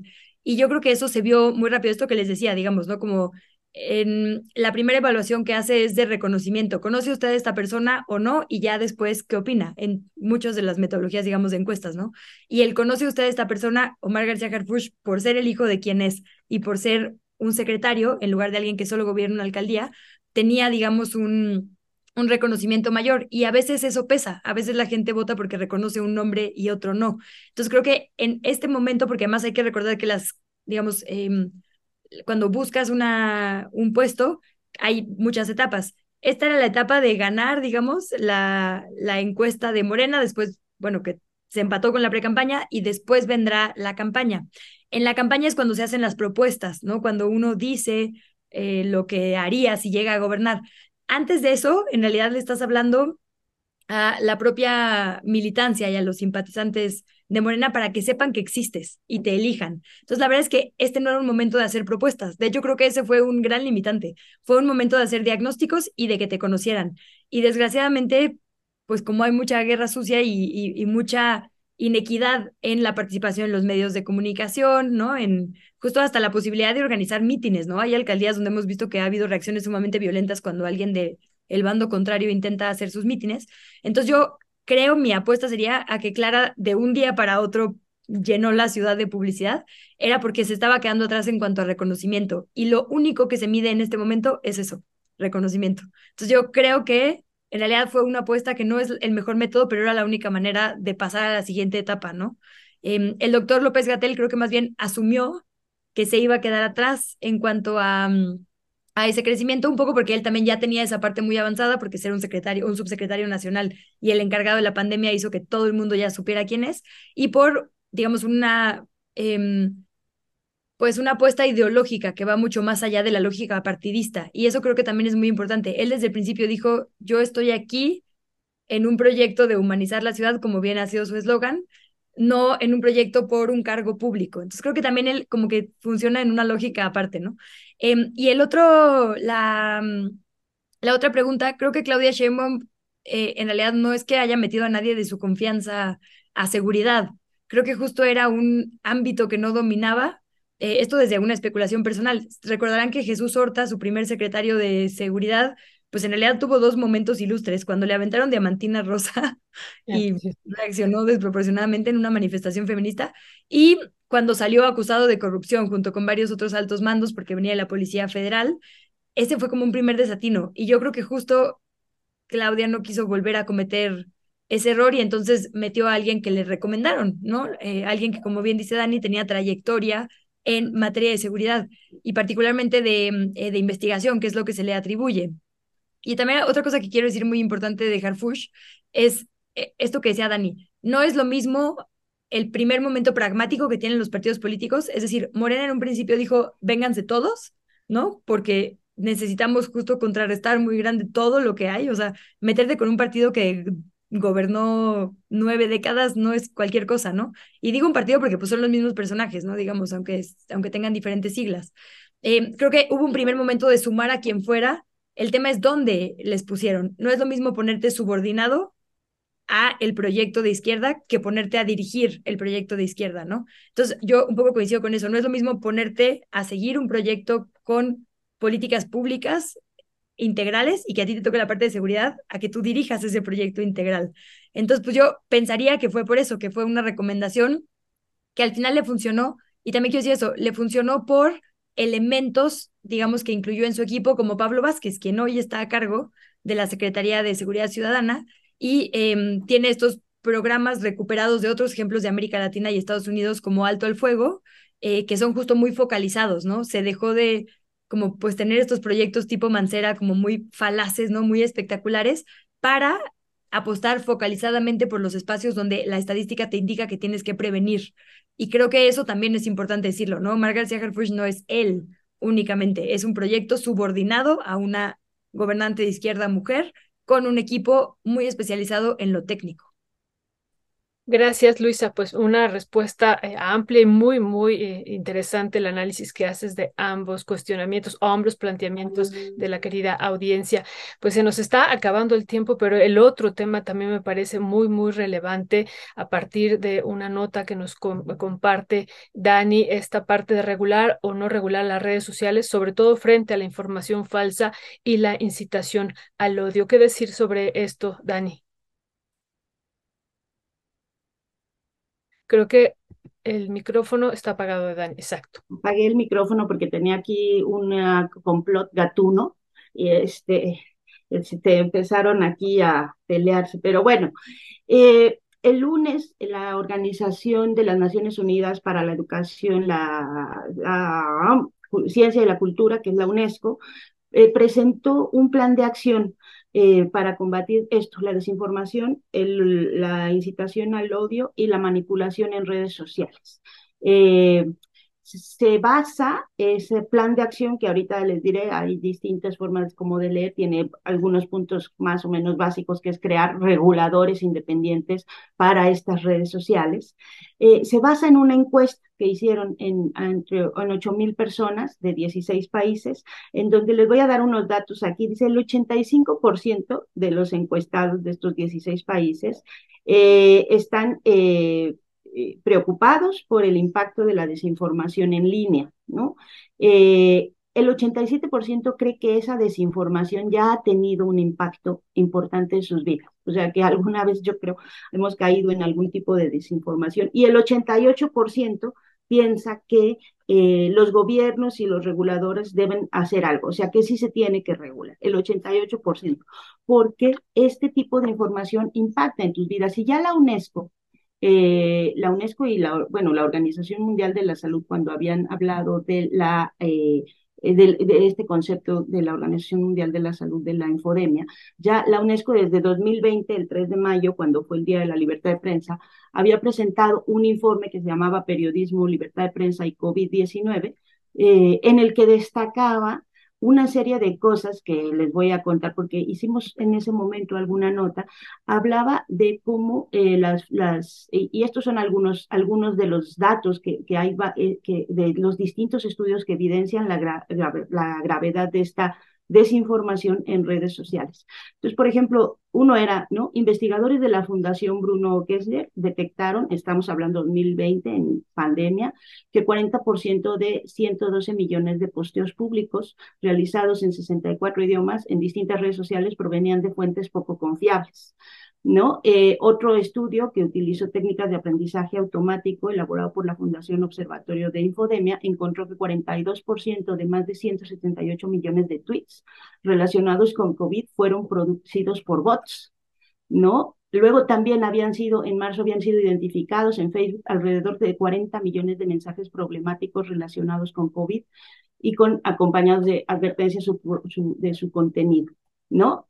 Y así, ¿no? En, en, ahí en ese informe hay un montón de datos en los que habla de cómo Facebook, Google, LinkedIn, Microsoft, o sea, todos estos grandes gestores de noticias habían hecho incluso una declaración para combatir la información falsa que eh, pues no, no llegó como más allá de lo declarativo, pero que tenía que ver con toda esta cosa que pues, hemos visto esta semana, ¿no? Bueno, hemos visto mucho tiempo, pero en esta última semana con el tema del que estábamos hablando, que era la, el, el, la, la, las encuestas de Morena, pues si el uso de inteligencia artificial, eh, el uso de mensajes que se van poniendo en distintos, en distintos espacios. bueno, lo que vimos también ahora con el, con el huracán Otis, que fue impresionante, ¿no? Mensajes falsos que te llegan por WhatsApp y que en principio la gente los ve.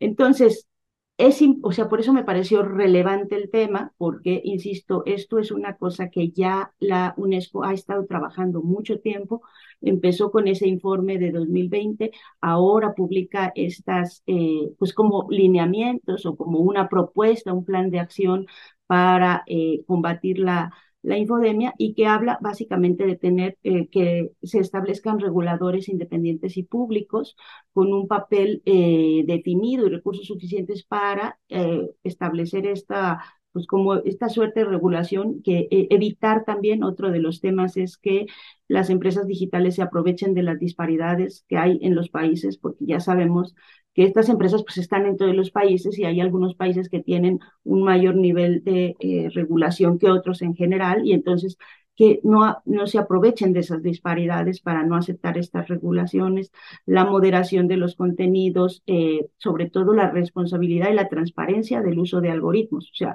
que eh, porque eso nadie lo sabe, todo el mundo habla de los algoritmos, pero no sabemos realmente bien eh, salvo algunos especialistas que se han dedicado a seguirlos, pues cómo funcionan los algoritmos. Eh, y eh, pues la idea de que las plataformas deben tener más iniciativas para educar y formar usuarios, que pues con pensamiento crítico. Eso claramente no es una cosa que les interese a estas empresas, o sea, les interesa eh, porque también tienen su propia ideología política, su propia posición, pero la posibilidad de tener estos reguladores puede ayudar. Ahora, una cosa importante que sí está en el documento que tiene 40 páginas es que eh, se tiene que, eh, dice aquí, hay un requisito cardinal que ha quedado guiado en nuestro trabajo y es el de preservar siempre la libertad de expresión y todos los demás derechos humanos, ¿no? Y eso es importante porque muchos de, de, los, sobre todo de algunos gobiernos, pueden caer en la tentación de decir, ah, bueno, entonces vamos a regular y entonces que se va a decir como nuestra verdad y no la de estas plataformas y eso pues también es una línea muy, muy, muy delicada. Entonces, a mí lo que me parece importante es que la UNESCO esté trabajando en esta línea ya, que, que, ya haya alineamientos que se puedan empezar a revisar, a discutir, ahí tocará mucho trabajo también de la academia y de, y de los medios. Eh, una cosa importante del informe de, de 2020 era que decían que, los medios alternativos habían sido antídotos contra la desinfodemia, ¿no? Que así le llaman. Eh, no, contra la, contra la infodemia, contra la desinformación. ¿Por qué? Porque se habían posicionado en la pandemia como alternativos a esta, a esta desinformación, ¿no? Los que contrastaban, no los medios corporativos hegemónicos, sino los alternativos. Entonces, uh, para mí es importante que eh, en la academia, en los medios se retome y se discuta esto. Obviamente cada país tendrá que, ir avanzando con sus propios legisladores, con sus propios gobiernos, lo que se pueda. Eh, que no es una discusión fácil, por supuesto, por esto que les digo, porque de pronto caemos en la línea de, pues, la censura y caer en, en el, lado extremo contrario, eh, eh, y que a veces dan ganas cuando oyes algunos, a, algunos espacios, dices, no, por favor, ya, córtenle, quítenle la concesión. Pero eh, sí creo que es muy importante que lo podamos socializar y discutir ampliamente. Gracias, Dani. Pues Luisa, ¿con qué te despedirías de este también importantísimo tema que nos está colocando aquí Dani, sobre todo por lo que se advierte, ¿no? Los graves riesgos para la sociedad, la paz y la estabilidad. Hemos visto incluso a partir de información que se publica en las redes sociales, falsa o no falsa, algunos suicidios incluso de varias personas por cómo se usa la información, además de todo esto del odio que se genera. ¿Cuál sería tu valoración sobre esto, Luisa? Sí, pues digo, sumar a lo que ya han dicho ustedes, todas las empresas se deben regular. Las empresas tienen por naturaleza fines de lucro, ¿no? Entonces, absolutamente todas deben regularse y eso no tiene por qué espantarnos, ¿no? Creo que es una discusión muy sana a la que vamos un poco tarde. eh, creo que también las empresas, y sobre todo en este país lo hemos visto, crecen donde hay huecos del Estado, ¿no? Porque un banco que te permite ahorrar poquito a pesar de las terribles comisiones y hace tan grande, pues porque no hay una alternativa pública. Entonces, una forma también de regulación es usar sus mismas reglas y contrarrestar con una oferta pública, regulada, y digamos, y que venga desde lo público, que de hecho era una propuesta este sexenio y ya no sé qué pasó. Em, y lo que dice Dani de los algoritmos también me parece súper importante, porque digamos que, por ponerlo de manera muy simple, en el método científico, una parte eh, digamos, medular es que sea comprobable, ¿no? Que lo que te están diciendo que sucede, lo repliques tú en tu casa y te salga el mismo resultado.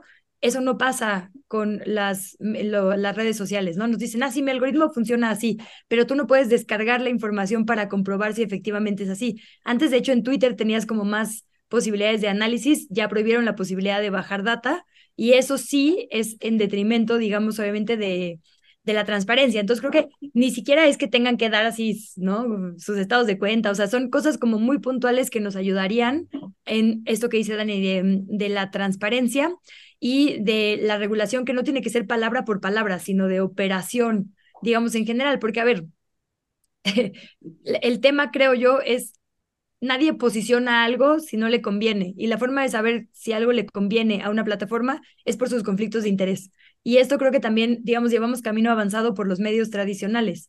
Los medios tradicionales tendrían que tener transparencia de cómo se financian, de qué otras empresas tienen para saber si hay conflicto de interés y el límite de la libertad de expresión es el discurso de odio. O sea, como que a pesar de la como amplísima discusión que es, tenemos ciertos avances que podrían ser ya bases, como bien dice Dani, como está ampliamente expuesto en este documento, ¿no? Pero hablando, digamos, como de lo local, en México tenemos ya ciertos puntos que sabemos que son incompatibles y que no pasa nada, que eso no va a afectar lo que nadie quiera decir, ni que exista oposición, ni que haya eh, no exposición de ideas plurales. Eh, y yo nada más quería, antes de irnos aprovechando rapidísimo, porque preguntabas por el tema del presupuesto, y ayer escuché a um, Carlos Brown de Oxfam decir una serie de cosas que traigo en la cabeza porque me parecieron muy graves. La primera es que uno de cada cinco pesos que vamos a gastar en 2024 proviene de la deuda. ¿Qué significa esto? Que no estamos ingresando suficiente para lo que tenemos que gastar y por eso tenemos que pedir prestado, ¿no? Em, digo, es un momento histórico, digamos, de menos deuda media que los dos sexenios anteriores, pero bueno, sigue habiendo deuda y eso solo es en detrimento de nuestras próximas generaciones. La mayoría del presupuesto son cosas en las que tenemos que gastar sí o sí, como pensiones o como compromisos, digamos, que ya están, y eso está muy bien. Ahorita el 10% de la población necesita pensiones, en el 2050 va a ser el 20%. Es decir, no estamos ingresando suficiente para lo que tenemos que gastar y cada vez vamos a gastar más. Hay una única solución obvia, que es una reforma tributaria progresiva. Es decir, hay que cobrarle impuestos a los ricos. No hay más. O sea, es la única solución para salir de este hoyo.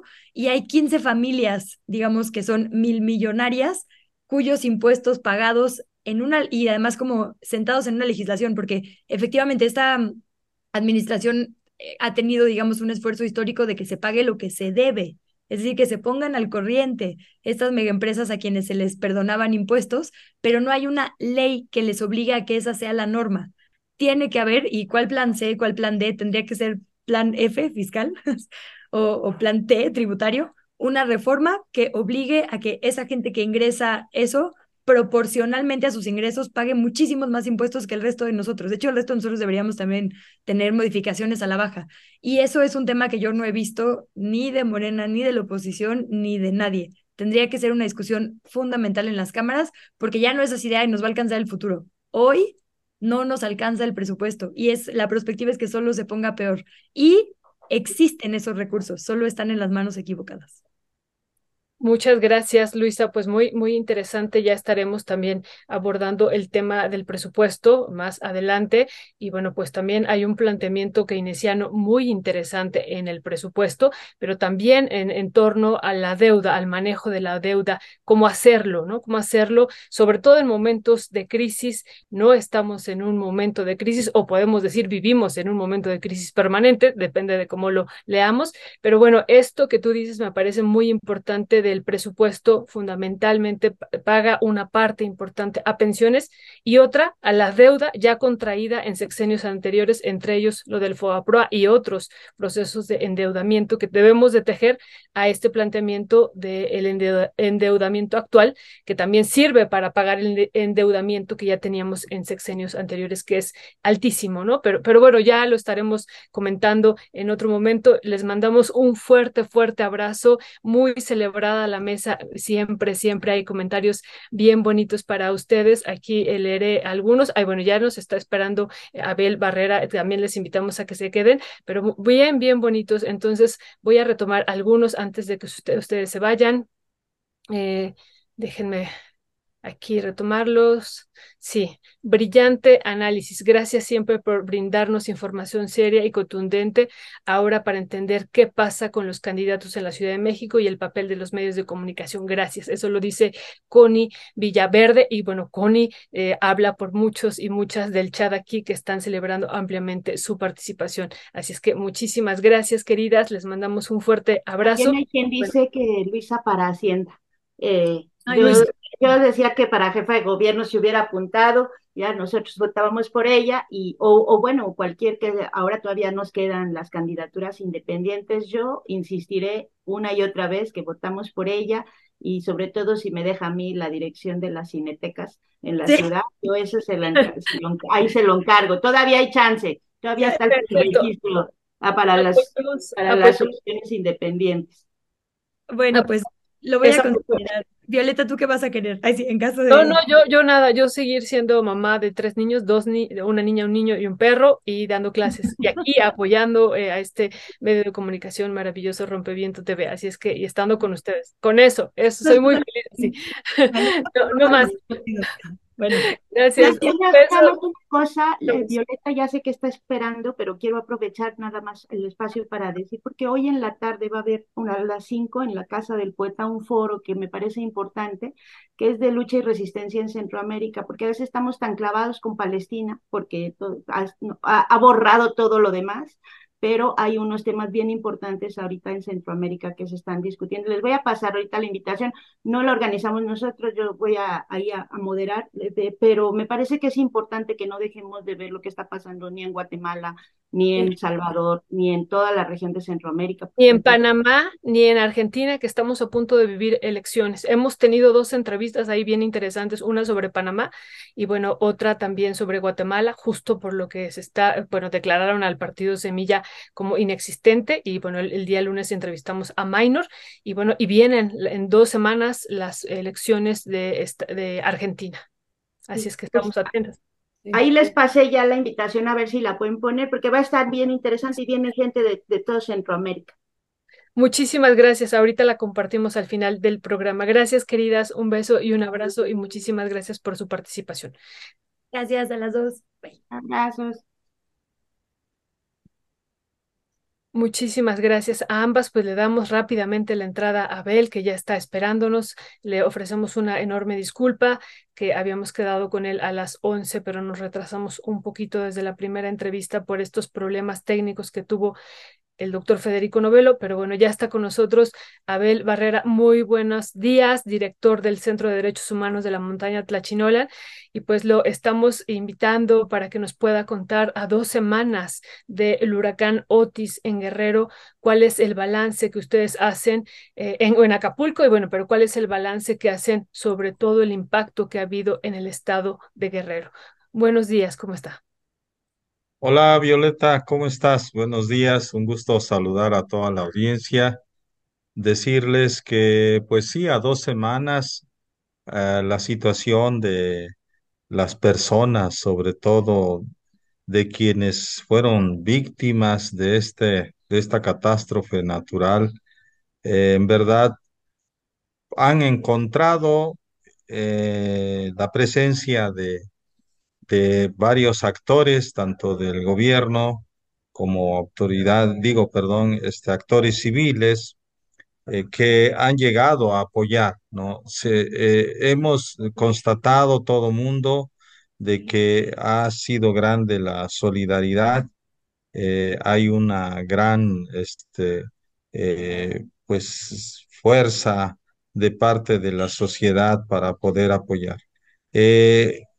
Las autoridades pues están haciendo el trabajo que, que pues les corresponde en términos de poder ah, atender lo más urgente que tiene que ver con la dotación de víveres, de proporcionar agua, de buscar alternativas para que la gente acceda a más agua de lo que se le da para el consumo y al mismo tiempo pues de que empiece a funcionar pues todo el sistema de luz eléctrica que no se ha regularizado, a pesar de que ya han dado anuncios, todavía hay eh, una irregularidad en el servicio, en algunas colonias todavía no tienen, no digamos en las partes de, del Acapulco rural o de los municipios de la Costa Chica y de la Costa Grande también.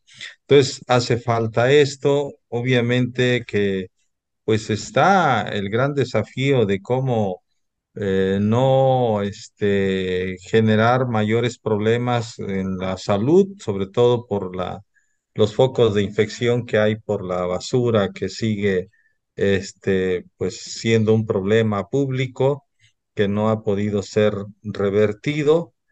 Y también la incertidumbre que tiene la gente, ¿no? Es decir, cómo poder tener un ingreso, estos medios de vida que son básicos para poder continuar pues eh, en esta eh, marcha de lo que significa normalizar eh, este, esta forma de vivir en Acapulco.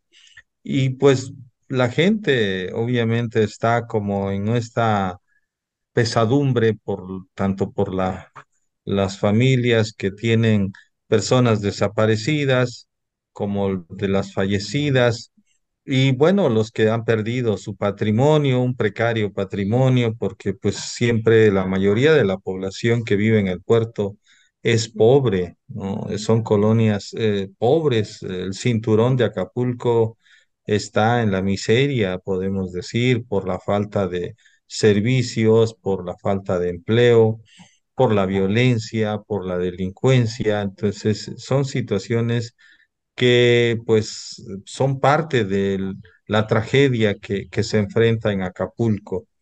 Y comentarte pues que aparte de lo que sucedió, eh, el impacto, la furia del Otis en la, en el puerto, también resultaron afectadas otras comunidades. Hablamos sobre todo de las 42 comunidades del núcleo agrario de Cacahuatepec en la zona rural de Acapulco, que es donde está el río Papagayo. Ahí ya se hizo una visita y la verdad es muy lamentable lo que la gente padece. Son comunidades de por sí abandonadas, no es por lo del huracán, sino que han sido damnificados de muchos, muchas décadas, de generaciones de personas. Es un Acapulco olvidado un Acapulco que está arrinconado, a pesar de que pues ahí hay mucha riqueza en términos de agua, en términos de, de tierra, tierra fértil, sin embargo, pues la gente sobrevive de la siembra del maíz. Sus siembras se perdieron, se puede decir casi el 70% de siembras están perdidas del maíz. Eh, las huertas también, pues ya vimos cómo, cómo quedaron deshechas las palmeras. En Acapulco, pues igual sucedió en las huertas del Acapulco rural. Entonces la gente, sus medios de vida los ha perdido eh, recolectan el agua en los veneros que tienen, porque a pesar de que ahí en Salsipuedes este, están los pozos profundos que surte el agua Acapulco, sin embargo esas comunidades pues no tienen agua. O sea, eh, están eh, sobreviviendo. Entonces es algo grave, no han llegado, por lo que hemos mm, constatado pues eh, los servidores de la nación hacer este registro, hacer esta, este censo que se requiere para que aparezca la gente como beneficiaria y pues la ayuda solidaria es lo que se está organizando, ¿no? Necesitamos en estas comunidades que haya maíz, se está recolectando maíz, frijol, arroz, ¿no? Porque pues es lo que se requiere para que la gente vuelva a tener por lo menos lo básico y enfrentar esta tragedia.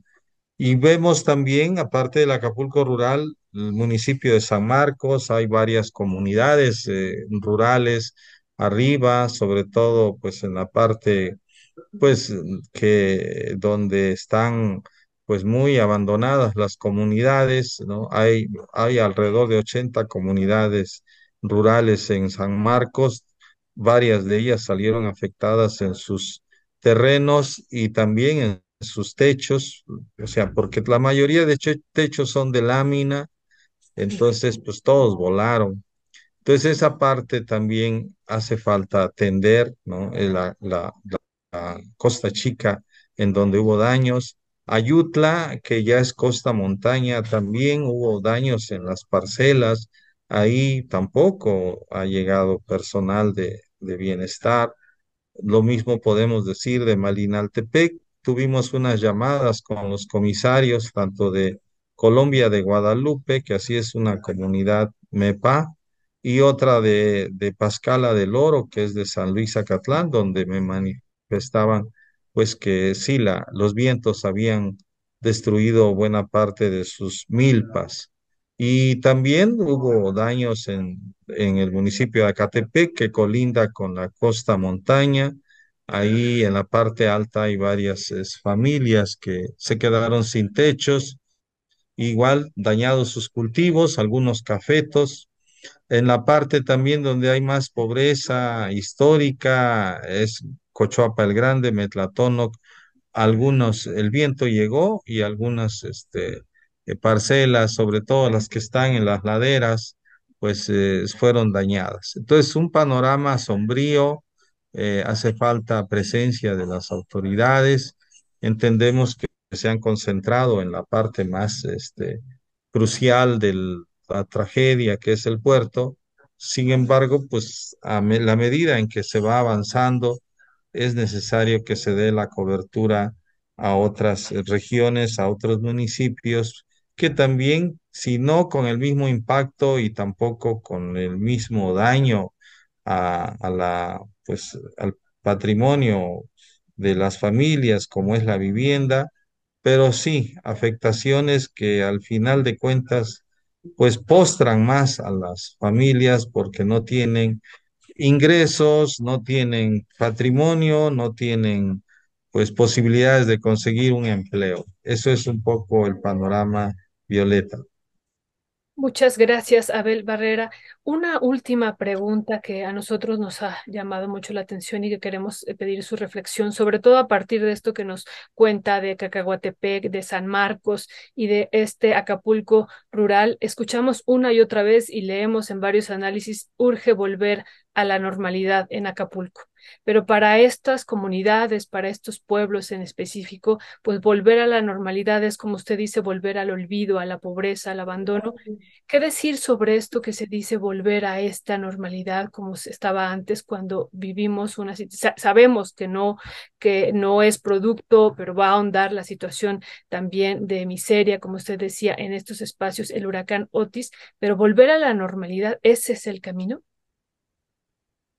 Exacto. Eh, creo que no podemos decir que hay que volver primero al Acapulco de los de los dos polos opuestos, ¿no? El Acapulco pobre y el Acapulco rico, de seguir con esa franja de miles de familias pobres que son víctimas tanto de la delincuencia como también del abandono de las autoridades, ¿no? Entonces, eh, si se va a regresar, precisamente tienen que ser eh, pues a través de la participación activa de las eh, familias, de las personas que pues sabemos que han resistido, ¿no? Para poder enfrentar tantos agravios, tantas este, limitaciones, adversidades, en un Acapulco donde pues está el paraíso y está el infierno.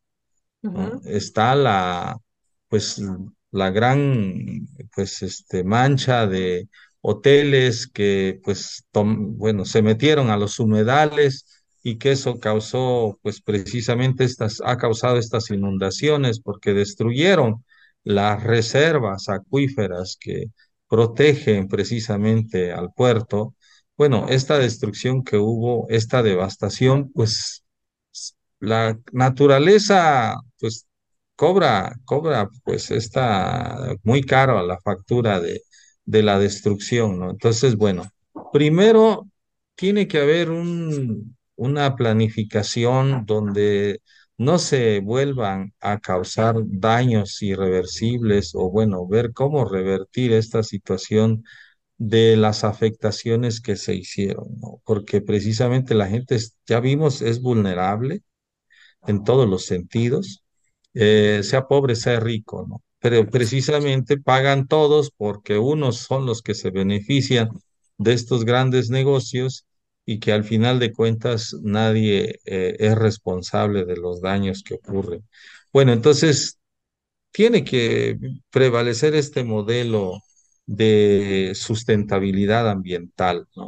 Eh, como un criterio fundamental de que no podemos volver a esa normalidad devastadora, ¿no?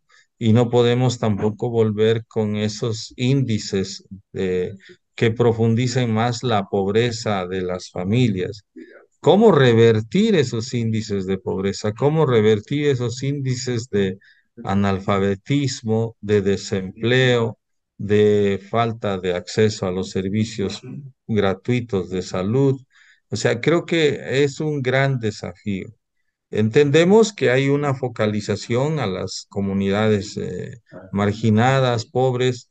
Eh, eso, qué bueno que se dé, pero él preocupa porque pues entendemos que un presupuesto eh, federal como el que se aprobó, pues entiendo que específicamente no está focalizado como para pensar en una reconstrucción que revierta estos tendencias de, de mayor pobreza en, en las colonias, ¿no? Entonces sí, eh, se tiene que pensar en un Acapulco mirando desde abajo, ¿no? Mirando desde el dolor, de la tragedia, de, de la gente que perdió todo, ¿no? Pero que además tenemos que reconocer esa gente que ha perdido todo, tiene mucho... eh, mucha espíritu combativo para enfrentar las adversidades.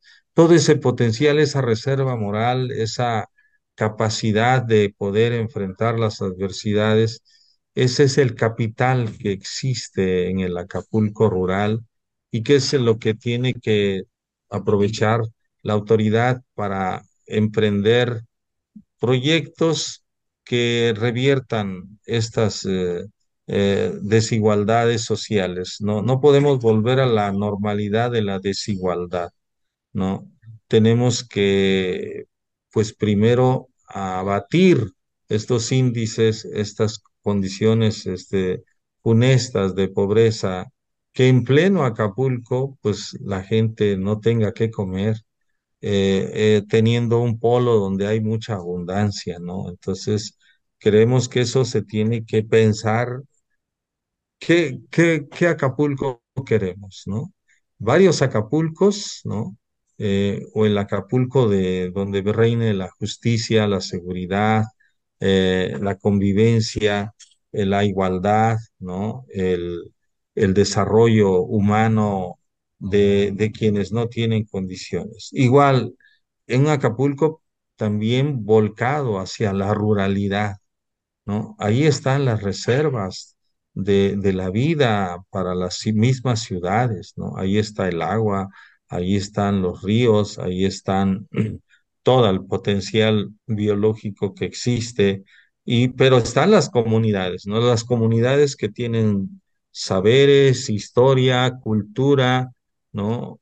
Formas de vida, pensando más, no en la acumulación, sino en la distribución, en en hacer comunidad, en ser asamblea. Todo ese modelo de vida campesino e indígena creo que debe de respetarse, de recuperarse, pero enaltecerse en términos de una mayor inversión. Es un gran desafío, no es una cuestión sencilla, no es solamente de llevar la despensa eh, a quien lo le falte, que eso es urgente, pero sí ir pensando en cuál va a ser la ruta para revertir esa normalidad del abandono, del olvido y entrar realmente a, a una nueva forma de establecer una relación de respeto, de igualdad, de una situación más este, equitativa con las comunidades, familias pobres de Acapulco y de la ruralidad que hay alrededor de Acapulco, tanto en su mismo municipio como en los municipios este, de la Costa Chica, de la Costa Grande y de la Montaña Alta. Muchas gracias, totalmente de acuerdo. Un Acapulco volcado a la ruralidad y esto que dice no podemos y no debemos volver a una normalidad de desigualdad completamente de acuerdo. Pues Abel Barrera del Centro de Derechos Humanos de Tlachinolan, le agradecemos muchísimo que nos haya tomado la llamada y bueno, pues seguimos buscándolo en los próximos días y semanas para seguir valorando y, y viendo cómo va pues esta reconstrucción y también los impactos que ha habido en este otro otro Acapulco, este Acapulco rural y otros Acapulcos que también existen alrededor de las, en las periferias frente a estos polos eh, turísticos de gran, que son paraísos, como usted dice. Así es que, bueno, muchísimas, muchísimas gracias y que tenga muy buena tarde. Igualmente, Violeta, saludos a todo el equipo y seguimos en comunicación. Muy amable por este espacio. Buenos días. Buenos días. Hasta luego. Hasta luego. Pues acabamos de escuchar al director del Centro de Derechos Humanos de la montaña, montaña Tlachinolan, Abel Barrera, y sí, esto que nos dice nos recuerda siempre, siempre a esto que mencionamos en varias ocasiones, a la Ley General de Acumulación Capitalista, a mayor riqueza que se vive también en este polo turístico que es Acapulco, mayor miseria que se vive también en estas periferias y en particular en este Acapulco rural que sí, realmente muchas de las poblaciones que están en la periferia van a trabajar a estos palacios, a Acapulco Diamante o a otros espacios ahí con grandes lujos en Acapulco y regresan en la noche a sus realidades, a espacios donde no hay pavimentación, donde no hay drenaje, donde no hay luz, donde falta comida y bueno, muchas, muchas realidades que se viven en este otro Acapulco, que muchos y muchas no, no los conocen, ¿no? Sobre todo los que llegan por eh, avión y pues no, no, no saben de la existencia de este Acapulco rural y este Acapulco de las periferias, que realmente es un contraste tremendo. Eh, Luis, no sé si ya tenemos lista a Carmen Pisano, si nos pudo esperar o ya no nos pudo esperar, ya me sí. Sí, viene.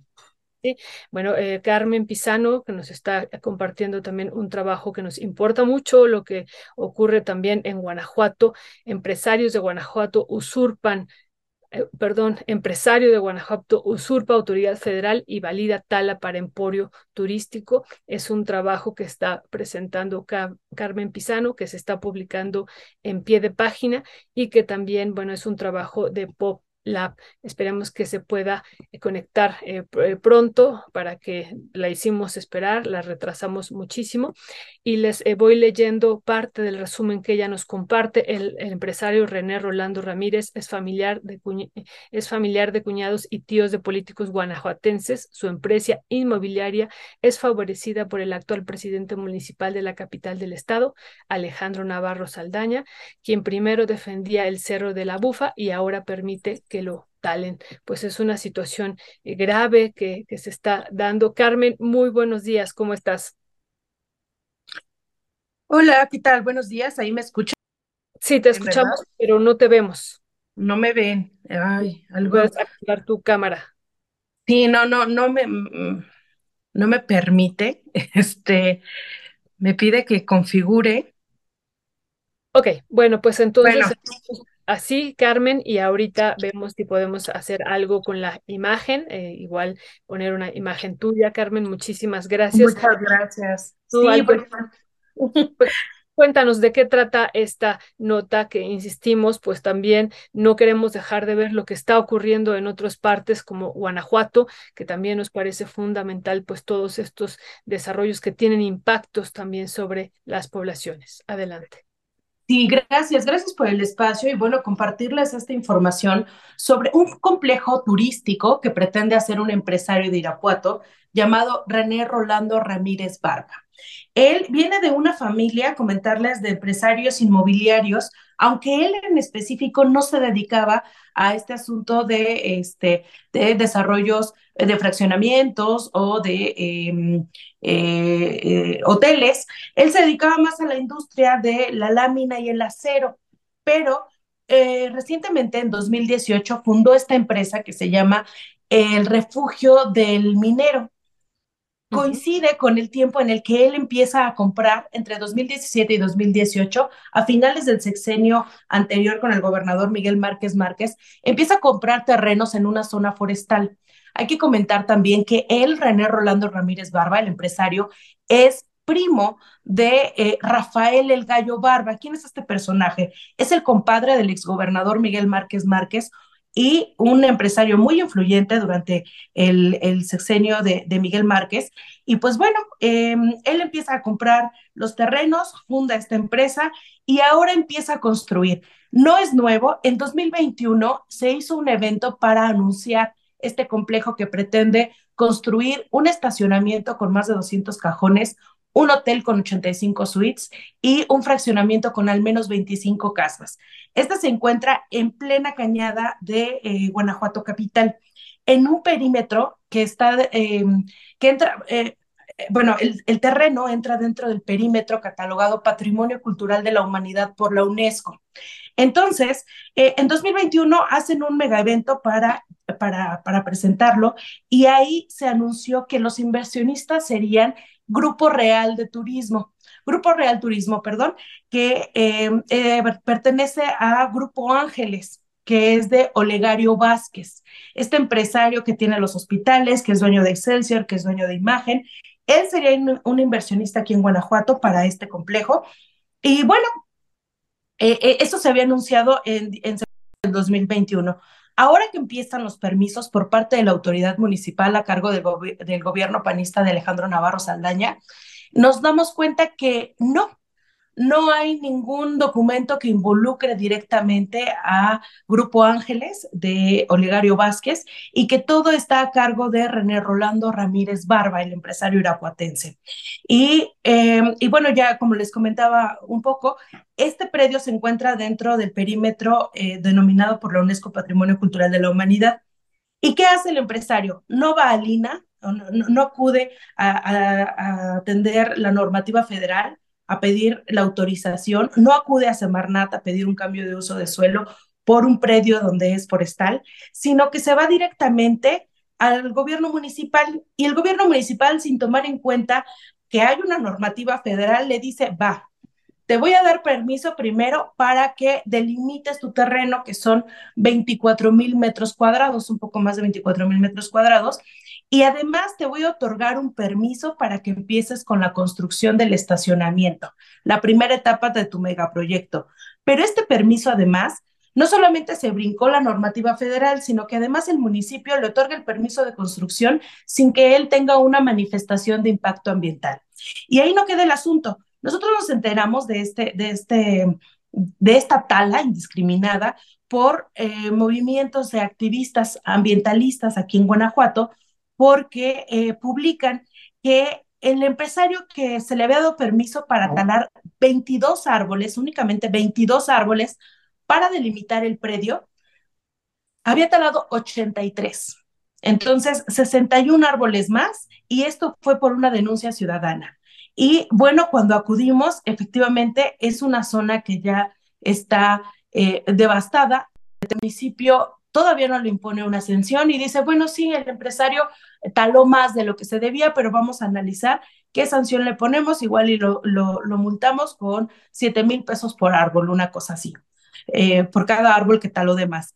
Y, y pues bueno, en total impunidad y sin seguir ningún tipo de normativa, es que el gobierno municipal de Alejandro Navarro Saldaña está otorgando estos permisos a un empresario que tiene nexos con, eh, eh, o que es familiar del compadre influyente del exgobernador Miguel Márquez Márquez, y hasta el momento las autoridades no han hecho absolutamente nada, y cuando hablo de autoridades me refiero tanto al estatal en materia ambiental como a la federal.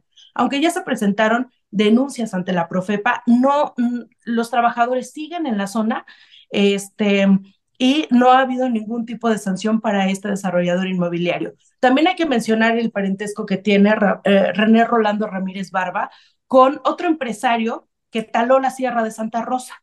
Hablamos de Sergio Fernando Asensio Barba con su eh, fraccionamiento La Cucursola. Él en 2020 intentó también fraccionar este, la Sierra de Santa Rosa, la población se unió, logró frenar este desarrollo inmobiliario y ahora viene su tío a pretender eh, crear otro desarrollo, pero eh, eh, este más enfocado al turismo, en, en esta parte de, de, Guanajuato. Está en la Paseo de la Presa, es, está a unos escasos metros de donde está Palacio de Gobierno, donde se supone despacha el gobernador, que nada más tiene el nombre porque el gobernador nunca está en sus oficinas, este, pero nadie ha hecho absolutamente nada. ¿Y, y qué dice el municipio? El municipio dice que eh, quienes están protestando, estos grupos ambientalistas, por quienes nos advertimos esta tala, eh, son gente que no tiene que hacer y que están en contra del desarrollo turístico de Guanajuato, que Guanajuato necesita cajones de estacionamiento, necesita mayor oferta hotelera para que haya mayor derrama económica. Eso, aunque sea a costa de eh, el medio ambiente. Y además que hay que mencionar que atravesamos por una crisis hídrica muy grave en Guanajuato eh, las autoridades este, del Sistema Municipal de Agua Potable y Alcantarillado han anunciado que tenemos mmm, garantizada el agua de las presas hasta el mes de diciembre de este año. Después tendrán que perforar más pozos para poder dar abasto de agua en Guanajuato capital. Entonces, en medio de esta crisis hídrica, pues bueno, ahora aparecen estos megaproyectos que son defendidos a capa y espada por el alcalde Alejandro Navarro, que es el que también este, solapó la tala en la Sierra de Santa Rosa. Muchas eh, gracias, Carmen. Carmen, una situación eh, aquí importante eh, que está publicado en el, en el texto que está siendo hoy parte de la, de la información que lleva a pie de página y PopLab es lo de la manifestación de impacto ambiental. Si nos puedes, ya ahorita tú abundabas sobre esto, pero si nos puedes otra vez comentar que, cuál fue la respuesta que hubo una vez que se presenta ante la Semarnat, qué respuesta dio, porque me parece que eso es muy importante porque está cayendo en una irregularidad, además de que hay otras instituciones como el INA que no le ha dado el permiso y la autorización y todo lo que nos cuentas de esta tala de árboles que es pues realmente grave, grave, grave. Adelante. Gracias. Bueno, eh, comentarte, el empresario lo, ha hecho todo mal. Eh, él tenía que haber acudido a Semarnat a pedir un cambio de uso de suelo porque es un predio eh, forestal. Y lo que llevó a Semarnat fue una solicitud de manifestación de impacto ambiental, que esta tendría que haberla presentado al municipio. Pero bueno, en esta revisión que hace Semarnat de la manifestación de impacto ambiental, primero le dice al empresario, lo que tú tienes que hacer es pedirme el cambio de uso de suelo y no presentarme la manifestación de impacto ambiental. Pero ya con este documento yo te digo que no es viable este, tu proyecto porque además no dice cómo va a, em, cómo viene su programa para em, disminuir el impacto negativo al medio ambiente porque además eh, él habla de una inversión de cerca de mil millones de pesos y no está respetando el mínimo del 5% de la inversión total que se tiene que destinar para la reforestación. Él está hablando de menos del 1% de esa inversión, destinarlo a, eh, pues sí, a, acciones que eh, en beneficio del medio ambiente. Y, y además le dice, y tú no puedes hacer absolutamente nada hasta que yo te dé la autorización del cambio de uso de suelo. Eh, encontró muchas deficiencias en Marnat en este documento que presenta el empresario y que tendrá que solventar, pero además le indica el camino porque también dice, bueno, yo estoy a la espera de lo que me diga de manera oficial el INA, porque es parte del, del perímetro de la UNESCO. eh, de la Declaratoria de Patrimonio Cultural de la Humanidad. Entonces, eh, esta manifestación de impacto ambiental la rechaza en septiembre de 2022, pero el municipio ya había otorgado los permisos desde junio de 2022. Eh, en junio se dio el primer permiso, en septiembre se da el segundo permiso y el municipio no le importa, incluso se mandó, mandó llamar el ayuntamiento a comparecer al director de desarrollo eh, no se llama Medio Ambiente y Ordenamiento Territorial, Iván Rivelino Moreno. Em, y, y, bueno, ya ahí en la, en la comparecencia, eh, el argumento que tiene el, director es la autonomía municipal. Dicen que ellos eh, tienen autonomía municipal para poder otorgar los permisos sin necesidad de revisar lo que dice la norma, normativa federal en materia ambiental y en materia cultural desde el aspecto del INA. Y así, eh, con esto y con la necesidad de mayores recursos para el municipio con la atracción de más turismo, es como pretenden justificar esta tala indebida. Además, déjame comentarte rápidamente que ayer visité la zona, estuve hablando con vecinos, muy cerca hay un hospital y lo que, lo que comentaban es, una de las principales preocupaciones es que como es un cerro, ustedes lo podrán ver en las imágenes, tendrá que entrar maquinaria pesada para poder hacer trabajos y, y, y aplanar y poder ahí construir un fraccionamiento, un hotel y un estacionamiento. Eh, la, preocupación de los vecinos es, sí, para ellos la contaminación auditiva, para quienes viven en la zona, pero además se preguntan, ¿qué va a pasar con el hospital? Hay personas enfermas, ¿cómo van a poder estar ahí con los ruidos que hagan las máquinas? Porque de verdad, o sea, está en medio de, este, de, la mancha urbana y en una de las zonas de mayor plusvalía de, de Guanajuato capital. Y, y, bueno, este, esto es entre algunos aspectos y otros de, en el, um, al delimitar, están poniendo púas, alambres de púas, que hace parecer, eh, me decía uno de los vecinos, parece que estoy en un gueto. O sea, ¿dónde está mi casa? Parece que estoy en un gueto. Y otro me decía, es que yo ya me siento en una cárcel. Yo antes salía a la terraza de mi casa a comer y tenía un paisaje. Ahora tengo una malla con unos alambres de púas este, a mi vista y, y, y una vegetación totalmente dañada. Entonces, eh, hay, hay, gran inconformidad entre la sociedad y este, las autoridades municipales, pues bueno, no, no hacen oídos sordos a, a, a estas este, preocupaciones. Carmen Pisano, todo lo que nos comenta realmente es, está fuera de la ley, incluso, y, y, es terrible lo que está pasando, y como tú dices, pues las autoridades eh, federales y locales pues no escuchan y, y realmente pues puede pasar eh, más, ¿no? Ya hay una tragedia en términos de esta tala, pero puede esto ser mayúscula, pues, todas las implicaciones que podría tener. Te agradecemos muchísimo este trabajo empresario de Guanajuato, usurpa autoridad federal y valida tala para emporio turístico. Ya lo estamos compartiendo con la audiencia y si no lo permites, hacia la próxima semana te volvemos a buscar. Si ustedes le siguen dando seguimiento a este tema que nos parece, insistimos, no menor, pues eh, te estaremos buscando, Carmen Pisano de Popla. Muchas gracias, estaremos pendientes y a solucionar este problema de, de la imagen. Eh, gracias y nos mantenemos en contacto. Sí, Carmen, porque además creo que compartimos una imagen que no era tuya, te ofrecemos una fuerte disculpa, pero, pero bueno, te cambiamos ahí el rostro, no sabemos de dónde sacamos esa imagen, pero nos confundimos. Muchísimas gracias y que tengas un lindo día, a pesar de todo este contexto que se está viviendo en Guanajuato, pues que tengas un bonito día. Gracias y estamos en comunicación. Gracias, hasta luego. Hasta luego. Pues bueno, gracias a Carmen que nos esperó unos minutitos más, que nos eh, fuimos retrasando desde la primera entrevista por este problema técnico que teníamos con la cámara del doctor Novelo, pero bueno, ya casi estamos llegando al final. Ernesto no se ha podido conectar, tiene un, una complicación porque se está desplazando, tiene una complicación con la señal, así es que le enviamos un fuerte, fuerte abrazo hasta allá, hasta el otro lado del mundo y nada más, eh, no sé si va a poder entrar aquí a la última entrevista.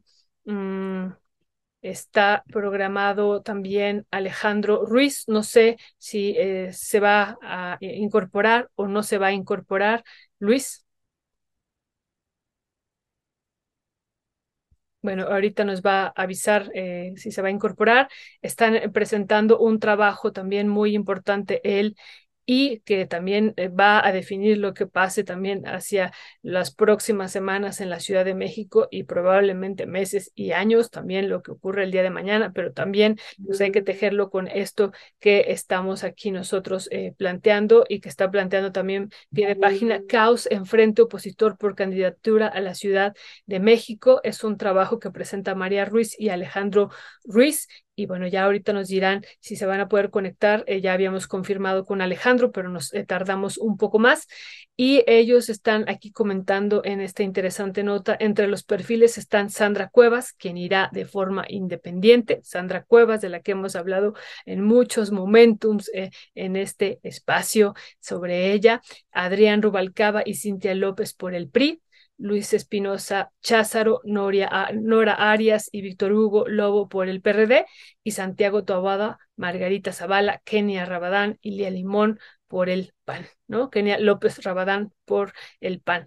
Pues estas son partes de o parte de los eh, candidatos que tiene el frente opositor y que realmente pues es algo que eh, estamos eh, también aquí pues atentos y atentas de lo que pase también en este frente opositor hacia el día de mañana o hacia estos días que se está definiendo y también pues esta otra parte eh, que decimos que es fundamental para el día de mañana. Bueno, pues creo que ya no se va a poder conectar ahorita eh, Alejandro. Eh, otra vez le ofrecemos una fuerte disculpa a Alejandro por la demora y también que nos atrasamos y luego eso hace que también pues cada quien tenga ya sus actividades y ocupaciones y bueno, pues una fuerte, fuerte disculpa.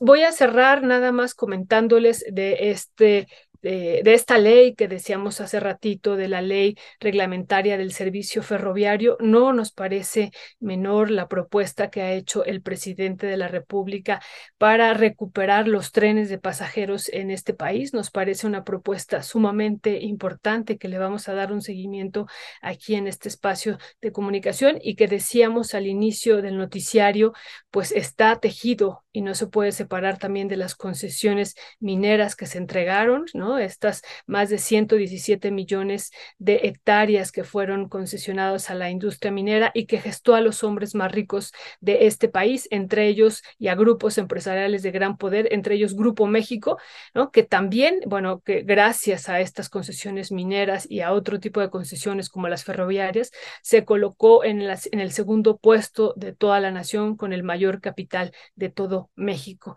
Y, bueno, eh, junto a eso, pues también se le entregó una gran cantidad de concesiones de las 20 mil eh, o más eh, kilómetros que tienen las vías férreas. Grupo México, como lo veíamos en las imágenes, gracias Leo, tiene más de 11 mil kilómetros. esto quiere decir que tiene el 50% o más de las vías férreas de este país en su poder. O sea, se te teje con esto también, pues todo el desplazamiento que había de los minerales a través de estas vías férreas. No olvidemos que todas estas vías férreas y estos medios de comunicación son las venas del capital y por ahí transitaban y transitan pues estos minerales y otras mercancías que les son sumamente importantes a estos empresarios. Y bueno, ahora, ahora la propuesta que está haciendo el presidente de rescatar parte, parte también de estos trenes para pasajeros nos parece fundamental. Y, insistimos, va pues un mensaje directo a Grupo México porque ellos tienen el 50% de estas vías férreas, como lo veíamos en esta imagen. Pero no es menor y me parece que eso hay que irlo analizando en estos días, dos leyes que son fundamentales aquí. La Ley Federal de Derechos, una, donde se establece cuánto deben de pagar por concesión los que tengan pues estos derechos eh, para operar las vías o para hacer otro tipo de operaciones ferroviarias. Eso es muy importante y eh, que estaremos atentos al decreto del 20 de noviembre. Eso hay, que tenerlo ahí en cuenta. No, ahí haremos un, ah, podemos hacer un símil. Recordemos que por cada pues eh, por cada hectárea para la industria minera se pagaban 8 pesos en los primeros años o el primer año y después hasta un poco más de 100 pesos a partir del año número 10. Y bueno, ocurre lo mismo también en el caso, digo, con unas eh, tarifas un poquito mayores en el caso de las eh, vías eh, férreas, pero tampoco tan alta la, digamos, el, el, derecho que tienen que pagar en función de las gran, grandes ganancias extraordinarias. Hay que, por eso decimos, hay que poner atención en cómo se tendría que cumplir o modificar la ley federal de derechos. Si alguno de estos concesionarios y sobre todo en particular, insistimos, Grupo México, atiende a este llamado del presidente y hacen una propuesta para que los trenes también no solamente sirvan para transportar la carga de las mercancías en particular, sino también para los pasajeros. Estaremos atentos e insistimos a esta propuesta que haga el gobierno federal, porque será muy importante ver cómo se conectaría con esta ley federal de derechos, lo que tienen que pagar los empresarios por tener las concesiones y poder hacer uso de ellas. Pero hay otra ley que también nos parece muy importante, que decíamos al principio, que es la ley reglamentaria del servicio ferroviario. Y en esta ley, al igual que la ley minera, se establece que los concesionarios de estas vías férreas pueden tener las concesiones por un plazo de 50 años y pueden extenderlo hasta otros 50 años. Es decir, sabemos perfectamente que Grupo México tiene una parte importante del país concesionado en términos mineros por un siglo y también estas vías férreas que las tiene concesionadas por un siglo. Por eso no es menor lo que ha anunciado el presidente el día de ayer. Ayer era claro lo que decía, esto no es una expropiación, sí, no es una expropiación, pero insistimos, no es menor que esta empresa, en particular Grupo México, tenga el 50% de las vías férreas por un año y que ahora, pues prácticamente, pues estará obligado a presentar un proyecto para convertirlos también y reconvertir también todas las vías férreas para que puedan ser utilizadas para pasajeros. Y otro elemento aquí, pues muy, muy importante que tendremos que debatir es, eh, y que por eso es tan importante la Ley Federal de Derechos, es de a quién le pertenecerá y le pertenece o le pertenecerá en específico la renta que se derive del uso de estas vías de comunicación, ya en términos para o directamente para el uso de los pasajeros, a quién le pertenecerá. Hemos visto que en el caso de las empresas mineras que tienen las concesiones de, eh, de la minería, pues prácticamente la renta minera la han privatizado, aunque el artículo 27 dice que los minerales son de la nación. En el mismo caso, las vías férreas son de la nación, ellos son concesionarios. Bueno, pues también en eso tendremos que tener cuidado como nación, que la renta que se derive de la operación de estas vías férreas sean de la nación, porque finalmente, pues como dice esta ley reglamentaria del servicio ferroviario, pues estas rentas pertenecen a toda la nación, perdón, estas vías férreas pertenecen a la nación y ellos son únicamente concesionarios, no los dueños, aunque se les haya hecho una ley a modo eh, aprobada en 1995, ya saben quién estaba de presidente, donde les otorga por 100 años las concesiones. Pero bueno, ahora inicia otro capítulo de la historia, ya en particular con pues el uso de estas vías férreas para pasajeros y a partir de aquí pues podemos normar y agregar y modificar algunas leyes en función de que se cumpla la constitución de que estos eh, y las leyes, ¿no? De que estas vías férreas son de la nación y el beneficio tiene que ser para el pueblo de México. Bueno, con eso nos vamos a despedir el día de hoy. Muchísimas gracias que nos acompañaron. Gracias por todos sus comentarios que nos han hecho eh, aquí en el chat. También muchas gracias a las compañeras que nos filtran y que nos van pasando esto eh, comentarios que ustedes van haciendo muy, muy amablemente. Gracias, gracias infinitas.